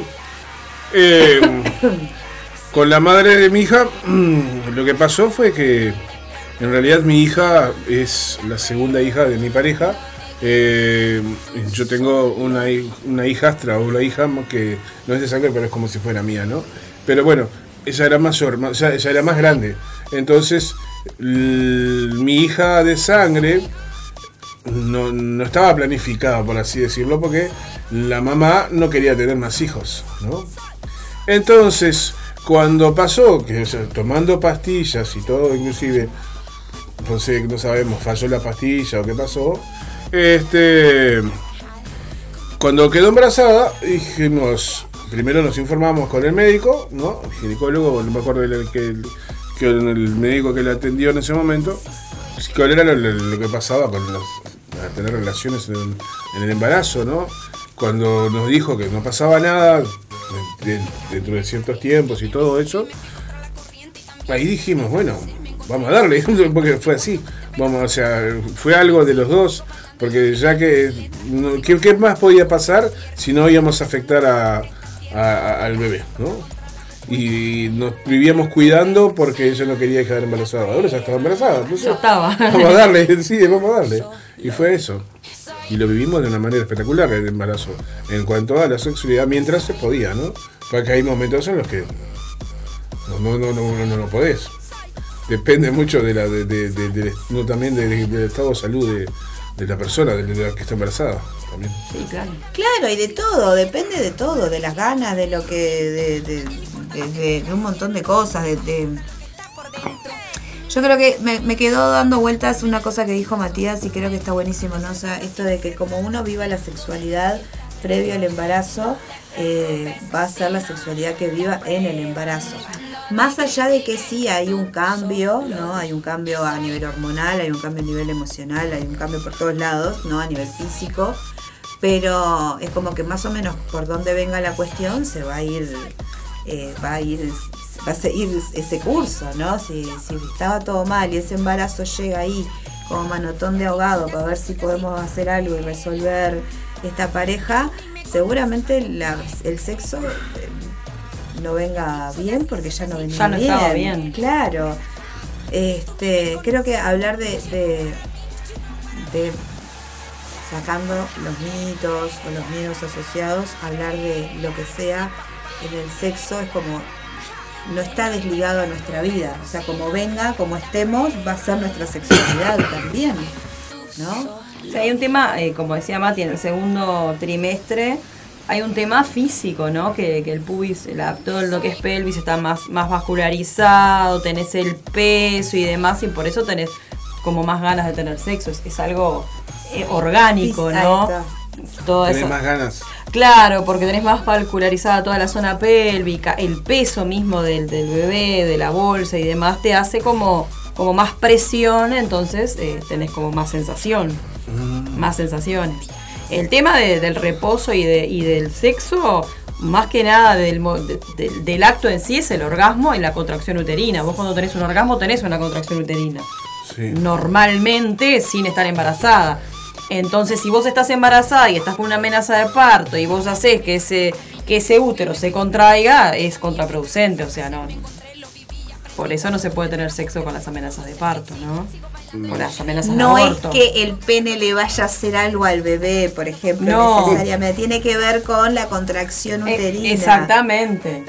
O sea, a mí me pasaba que al final, que, que obviamente son normales las, las, este, las contracciones en el tercer trimestre llegando a término, vos tenés contracciones. Y si yo tenía sexo y tenía un orgasmo, tenía más contracciones. A no ser que sea Godzilla, no va a afectar en nada. Claro, exactamente. de hombres que le van a dejar una marca en la, En la frente, frente. Sí, niño, todas esas cosas, todas ¿no? esas Dijera el negro de. WhatsApp, capaz que, pero ni tan. Yo qué Claro, porque eso no es real, pero sí es real No. que las contracciones uterinas pueden hacer que se desencadene el parto Claro. antes, o, eh, o sea, es, por ese lado viene la cuestión. Claro, es más este un tema, eh, ahí va orgánico que, que otra cosa. Y es importante que lleguemos a ese orgasmo, ¿no? Entonces, Claro. o sea, por eso no vamos a jugar si nosotras no nos divertimos también. Tiene que ver un poco con eso. Pero sería por ahí más que nada. Por eso cuando vos haces reposo, que fue lo que me pasó a mí en el primer embarazo, que fue el más, el más de cuidado y por ser el primero y todas esas cosas, y venía de un embarazo que no había sido embarazo, eh, había sido embarazo pero sin, sin embrión, este, cuando nos dijeron quieto, nos quedamos quietos. Dice por acá Estela, Estrella, perdón, el orgasmo aumenta la oxitocina y que puede provocar contracciones. Exactamente. Eso, gracias por la cuestión biológica y gracias, gracias. Es eso, más que nada es eso. Es el tema de, de las contracciones. Es más, eh, por ejemplo, cuando, y, y eso es otro, otra cosa que se usa como mito, o se usa cuando vos estás a término y querés que el niño nazca, le das, le das, le das como loca para que nazca de una vez, porque como vos generás esas contracciones, o sea, Te das como loca. claro, le das Si muchísimo... es que no te duele todo. Claro, pero ponerle que aunque te duela todo, sabés que si nace el niño es como cuando salís a caminar. alivia. Cuando salís a caminar Claro. para, para, viste que dicen, bueno, anda a caminar para empezar a parir, no sé, para el trabajo de parto, bueno, acelerás el trabajo de parto es lo mismo. Vos este, tenés muchas relaciones sexuales para que esa contracción se haga y ayude a que se También el como, bueno el tema de succionar las mamas en el o sea, eh, mientras estás teniendo sexo y eso Ah, eso también por es, claro, genera también eh, las contracciones, o sea, genera oxitoxina que puede generar contracciones, entonces también hay que tener como ciertos cuidados por ese lado, digamos, qué prácticas sí, qué prácticas no, pero teniendo en cuenta esto de las contracciones uterinas producto de el placer y no de los tamaños ni nada por el estilo. Exactamente. Ahora que lo hicimos, lo explicamos técnicamente, este, es por ahí. Ahí. Señores y señoras, eh, tengan sexo tranquilamente. Aparte, eh, biológicamente, o sea, y, y estructuralmente es imposible llegar, porque acuérdense que hay una bolsa, que hay un líquido que está por arriba del pu y se lo Ahí está flotando. la vagina, cuello Claro. o sea, es un montón, es un montón, señores. Claro, es como que vos tenés que traspasar, como que. Claro. Y te va a doler, a la mujer le va a doler antes que le duele al bebé, seguro. No, no, no todos. Claro, no, todo eso que tiene que traspasar, eh, sí. Va a doler antes que al bebé. Pero está, está bueno porque eso a veces son mitos que hay, ¿no? Que, que la gente piensa y en realidad tiene una parte eh, orgánica y biológica más que una parte de. Bueno, y yendo al después, ¿no? Como un poquito de yendo al después del embarazo y bueno, eh, resulta que este niño niña nace eh, pensando en los partos y, y- todo lo que puede llegar a afectar a la sexualidad, ese después y todo lo que pasa en esa sala de partos, sobre todo pensando en los partos naturales y en, en lo que vos, varón, eh, pareja de esa otra persona, te encontrás, ¿no? Con esa vulva que vos la reconoces de una manera cuando la ves eh, desde un lugar de deseo sexual y cuando esa vulva se convierte en el portal del más allá para entregarte a tu hijo, ¿no? Este, debe ser fuerte, debe ser una imagen bastante fuerte. eh, debe estar zarpado. Todo deshecho aquello. claro, eso que vos veías con un amor y con una... eh, se transforma en otra cosa. Y vos mujer en algún momento cuando volvés a reconocerte, a poder verte y qué sé yo también, ¿no? Poder, eh, ese cuerpo que queda totalmente distinto, totalmente distinto. Y, enfrentar, como volver a, a- como volver a empezar a rolar otra vez, ¿no? Hoy justo antes de venir para acá hablábamos de eso habíamos escuchado este un programa en YouTube, un podcast por ahí y, y, nos dio para, para ponernos a conversar de, de- de estas cuestiones de lo que es el puerperio y de cómo eh, recién, o por lo menos para mí recién, es algo que se está como se está como teniendo en cuenta y se está empezando a entender que en, ese- en esos primeros dos años más o menos las mujeres estamos recomponiéndonos, volviendo a, reconocernos, a ver cómo estamos, a qué nos pasó, qué, qué- en qué condiciones quedamos después de todo eso que pasó. eh, cuando empezamos a poder despegarnos de nuestra cría, ¿no? De a poquito, en esos dos años que recién empezamos a- biológicamente y como mamíferos que somos, seguramente ya los dejemos mucho antes en la guardería o en el CAIF o, con la abuela o con no sé qué, porque volvimos a trabajar y pi, pi, pi, pi, pi. Pero en realidad, energéticamente, emocionalmente, estamos hiperconectadas y, y muchas veces volvemos a, a- rolar y a- a toda la rosca de la vida sin estar sabiendo qué carajo nos está pasando en el cuerpo y nos reacomodamos ahí como podemos y, no por ahí no nos dimos no- nos dimos el permiso de sentir qué pasó, qué no pasó. Por lo menos yo lo, vi- lo vivo hoy, lo pienso en retrospectiva y digo cómo, cómo nos acomodamos hoy siendo consciente de todo lo que le pasa al cuerpo cuando, cuando gestamos, cuando parimos, cuando tenemos una cesárea, cuando amamantamos, cuando todo eso. Y, y a veces en el automático total lo, lo vivimos, lo pasamos y lo archivamos por ahí y seguimos avanzando y, y no pasó. O, o pasó pero no, no me acuerdo mucho y no sé cómo y qué sé yo porque, porque pasó hiper rápido. Lo que pasa que también eh, vos salís del parto, tenés un trabajo de parto re largo o no, salís de una cesárea con una anestesia y todo eso y ya estás al, cuidado del bebé. O sea, no tenés el tiempo de recuperación que te dan un tiempo de recuperación si salís de anestesia. Si vos tuviste un parto ya te vas con el bebé desde la sala de parto y ya está. Empezaste con la función de madre y, ya está. O sea, aprender a pecho, cambiar el pañal, el meconio y todo ese viaje que es ser madre. Y no paraste. O sea, es, es así de aquí a- al resto. Es- Hoy hablábamos ese tema de que cuando el niño duerme, vos dormís. Mentira, muchas veces cuando el niño duerme, vos te pones a hacer re- el resto de las cosas en la casa. O si tenés más hijos, te pones a Bueno. cuidar al hijo. este, porque es así, porque es el tiempo que tenés. O vas y te bañás. O, o es- tenés esos bebés que son demasiado dependientes de la madre, que si no tiene la madre al lado llora, llora y se calma solo con la madre, y que vas al baño con el bebé, te sentás en el cuatro con el bebé. A upa. O sea, el sistema tampoco te ayuda. Hablábamos del tema de los horarios.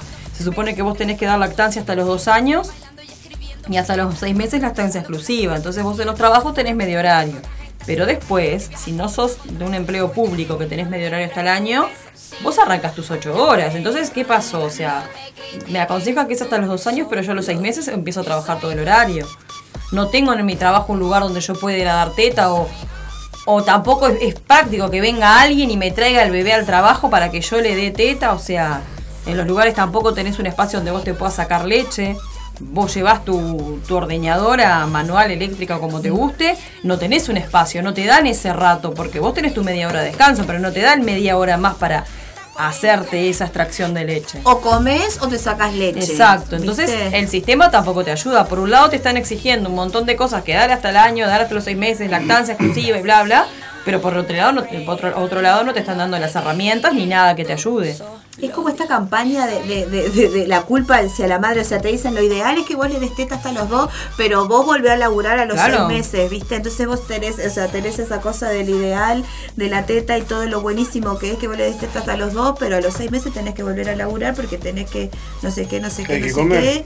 Claro. Y, y es, es muy macabro, es muy macabro porque así nuestra cabecita va ahí funcionando en, e- en esa, en esa cuestión culpógena eh, fuerte. O como la embarazada en el trabajo. Una embarazada te complica Bueno, en el sí. trabajo. O sea, vos tenés una embarazada y tenés que cambiarla de sector, tenés que ver dónde la ubicás porque no podés ni ponerla en riesgo, ni hacerla hacer fuerza, ni tenerla en ciertos lugares. Entonces, ¿qué haces? Te complica la embarazada. Una embarazada, una enfermera embarazada debe complicar bastante el trabajo, ¿no? Peor todavía. Sí, sí. Nosotros en el hospital tenemos un sector de materiales donde las embarazadas tienen que ir ahí. ¿Por qué? Porque vos pones en riesgo. Y hay gente que te dice, no, yo quiero estar en sala y te firma un papel. Pero no, no es así, un papel que diga, me hago cargo si me patean la panza y pierdo el hijo. No. O sea, porque yo trabajo en un hospital psiquiátrico donde los pacientes se violentan. Entonces muchas veces vos también cargas a tu compañero, porque vos estás con otra persona en sala y un paciente se descompensa. Y el, y el compañero no te va a exponer a vos, se va a poner delante tuyo y lo- y va, va a tener doble trabajo él. Entonces, eh, yo te digo en mi hospital, pero en la salud en general, en un hospital general, vos tenés que hacer fuerza con un paciente y la embarazada no va a hacer fuerza. Sí.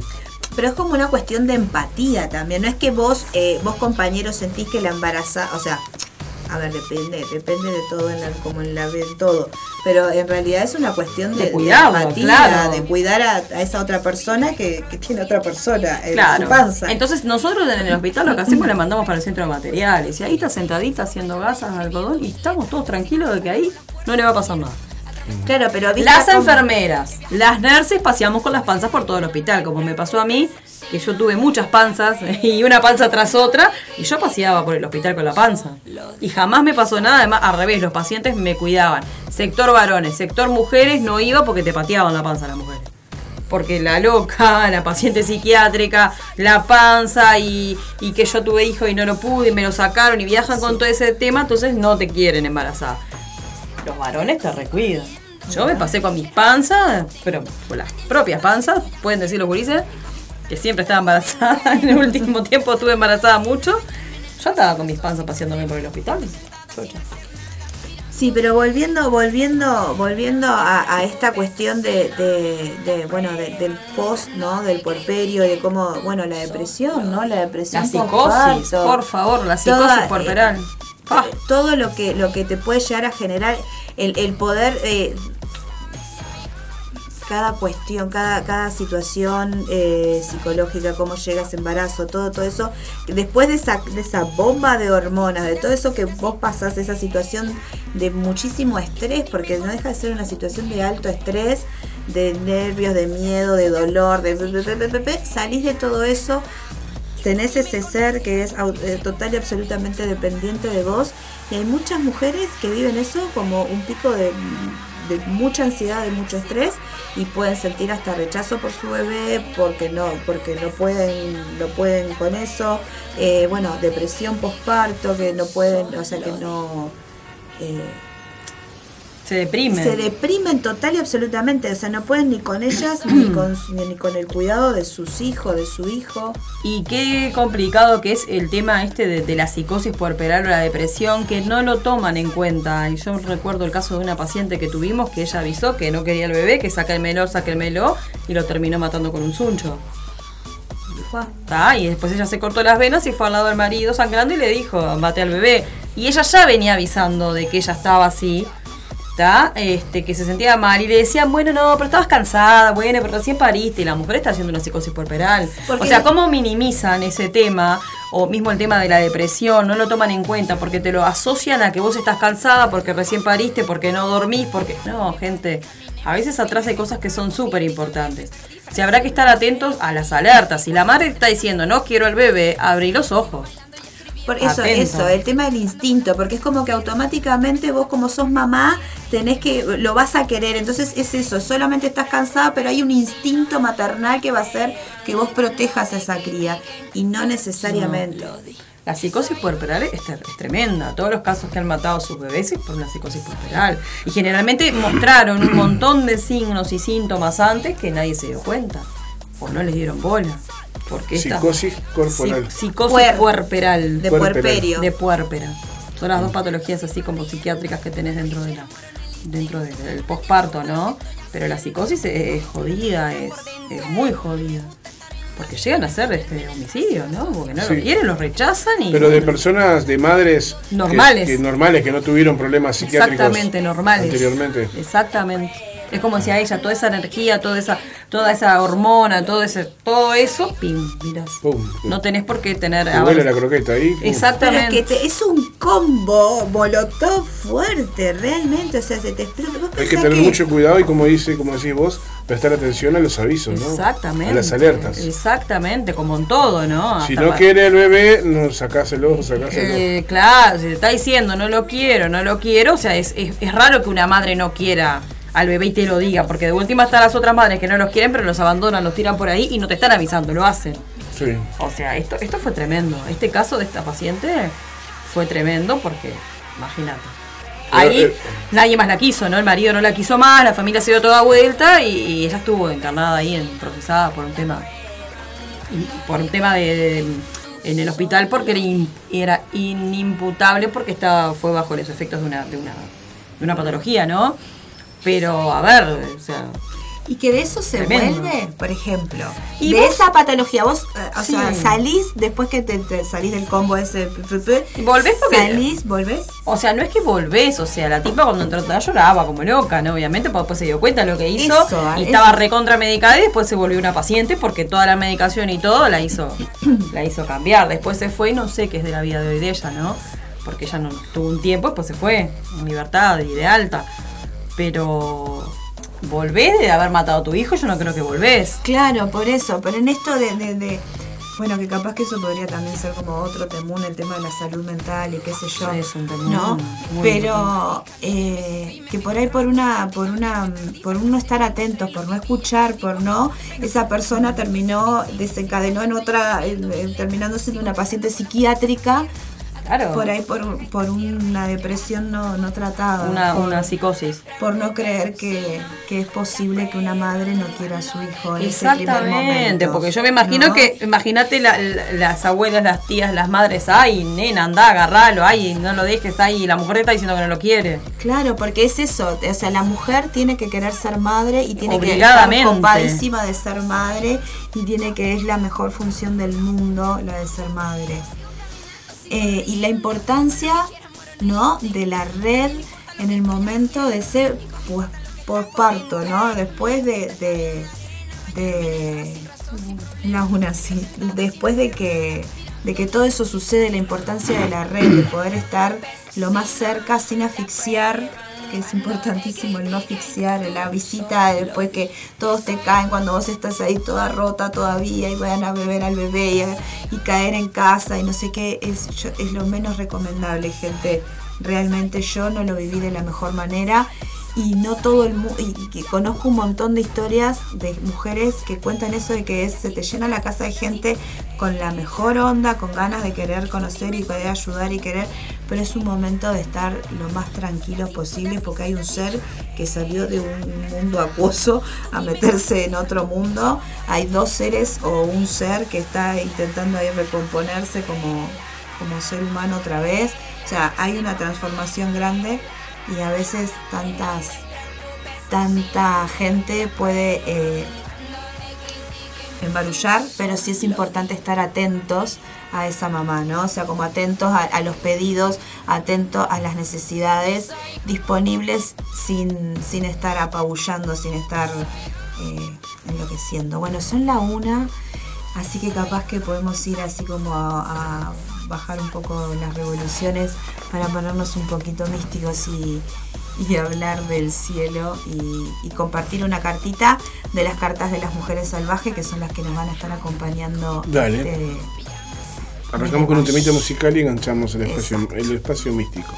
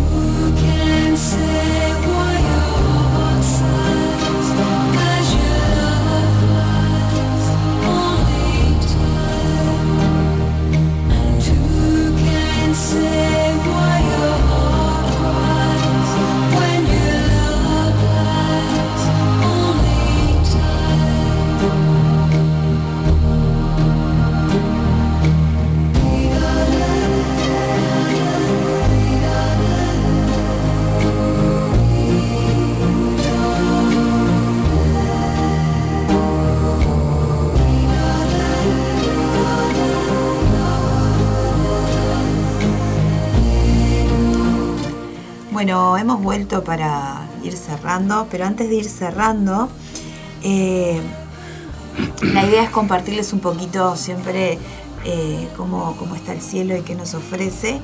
Y como les decía, este mes de mayo elegí para traer el oráculo de las cartas de las mujeres salvajes, de la mujer salvaje, para compartirles un mensajito para que nos acompañe eh, toda la semana, digamos.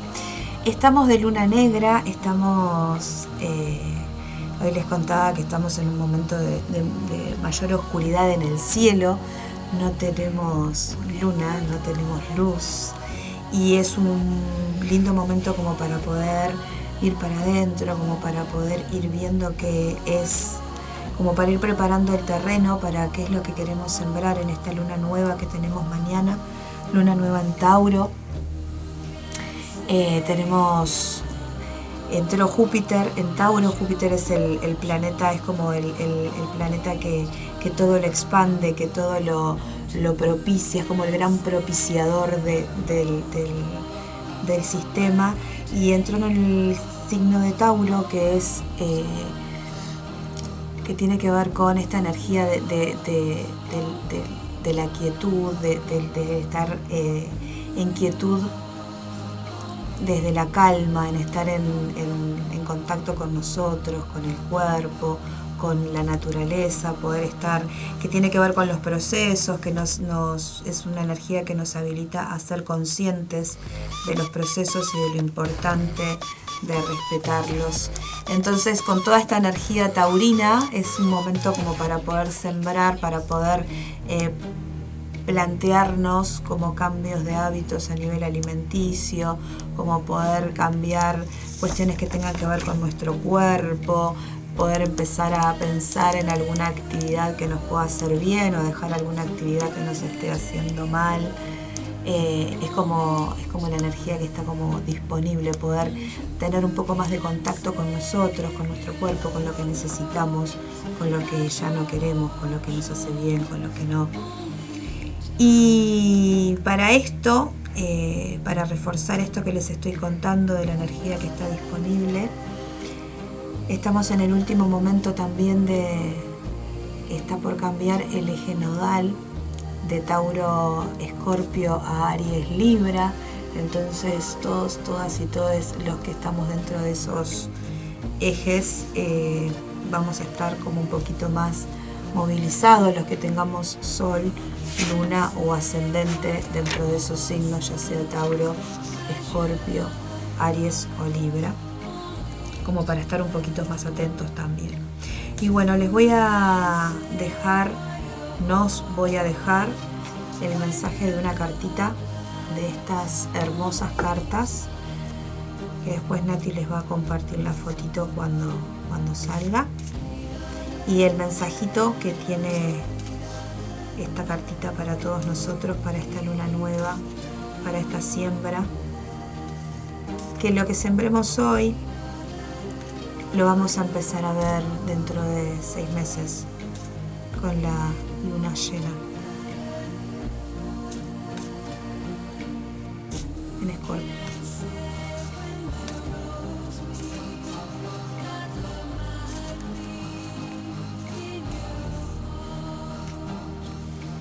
El fuego. Y les voy a contar qué nos dice el fuego. Qué interesante.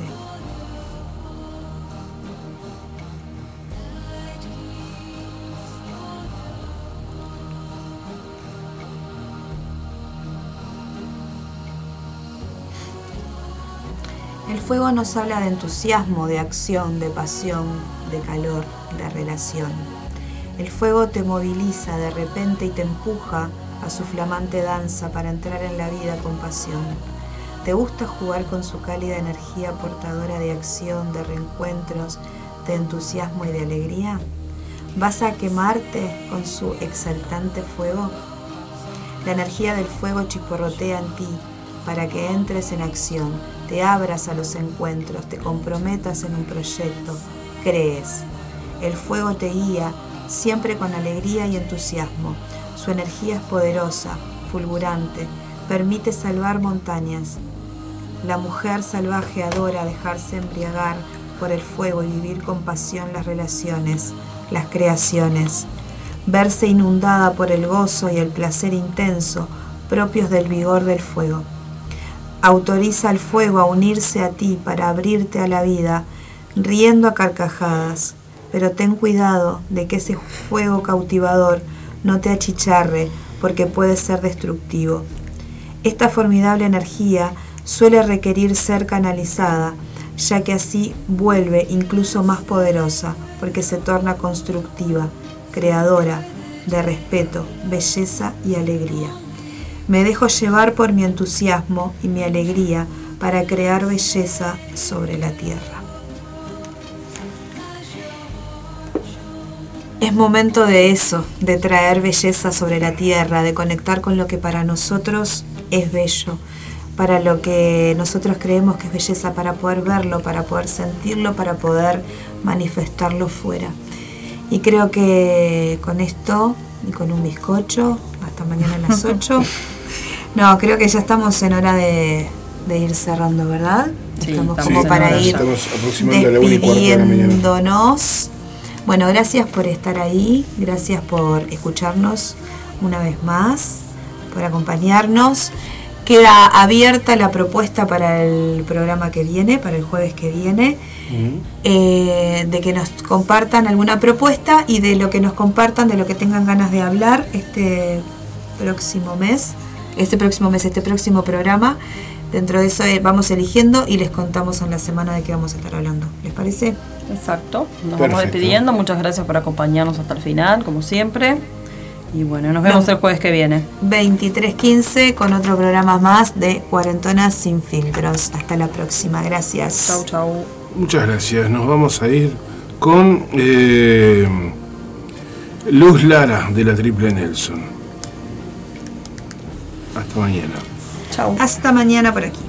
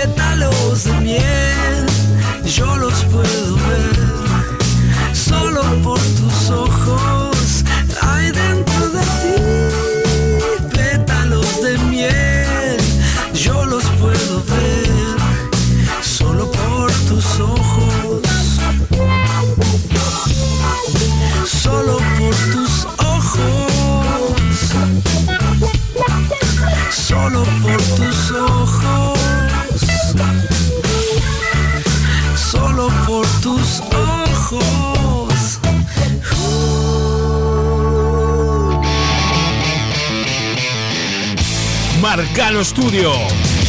Arte sin fronteras. Aprende a pintar desde cero o adquirir nuevas técnicas. Pintura acrílica decorativa, óleos, acuarela, dibujo, pintura sobre tela, MDF y yeso. Solo necesitas tener ganas de desarrollar tu lado creativo. En Estudio Marcano, sorprendete de los resultados. Te acompañamos en el proceso. Conoce todas las diferentes propuestas en Marcano Studio. Arte, sin fronteras. Encontranos en La Paz 2206, esquina Doctor Joaquín Requena, en la zona de Tres Cruces. Nuestro celular es el 096-050-144. Buscanos en Instagram, marcanoestudio.art o Art Jesús Marcano. También vendemos insumos artísticos al mejor precio del mercado. Buscanos, eleginos. Marcano Studio. Arte, sin fronteras. Estás en Radio El Aguantadero. Herrería Pangea. Hierro y madera. Herrería en general. Herrería artesanal. Presupuesto sin costo. Comunicate con nosotros. 099-328-433. 091-987-666. Herrería Pangea.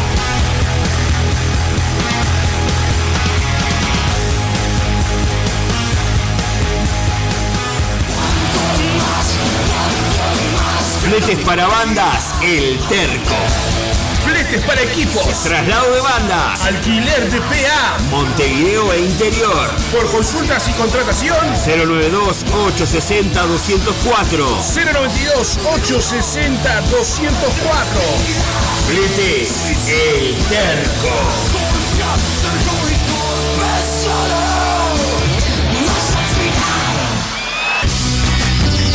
27 de mayo, 20-30 horas. Goth Goth en Sala Citarrosa. Bandas invitadas, 5 tatuajes y Giselle Lugo. Entradas en venta por Ticantel. Ya a la venta las entradas para el show de la banda Cough Cough por Ticantel y todas las redes de cobranzas. Las 100 primeras bonificadas a 300 pesos, 27 de mayo. Cough Cough en Sala Citarrosa. Artistas invitados, 5 tatuajes y Giselle Lugo. Estás en Radio El Aguantadero.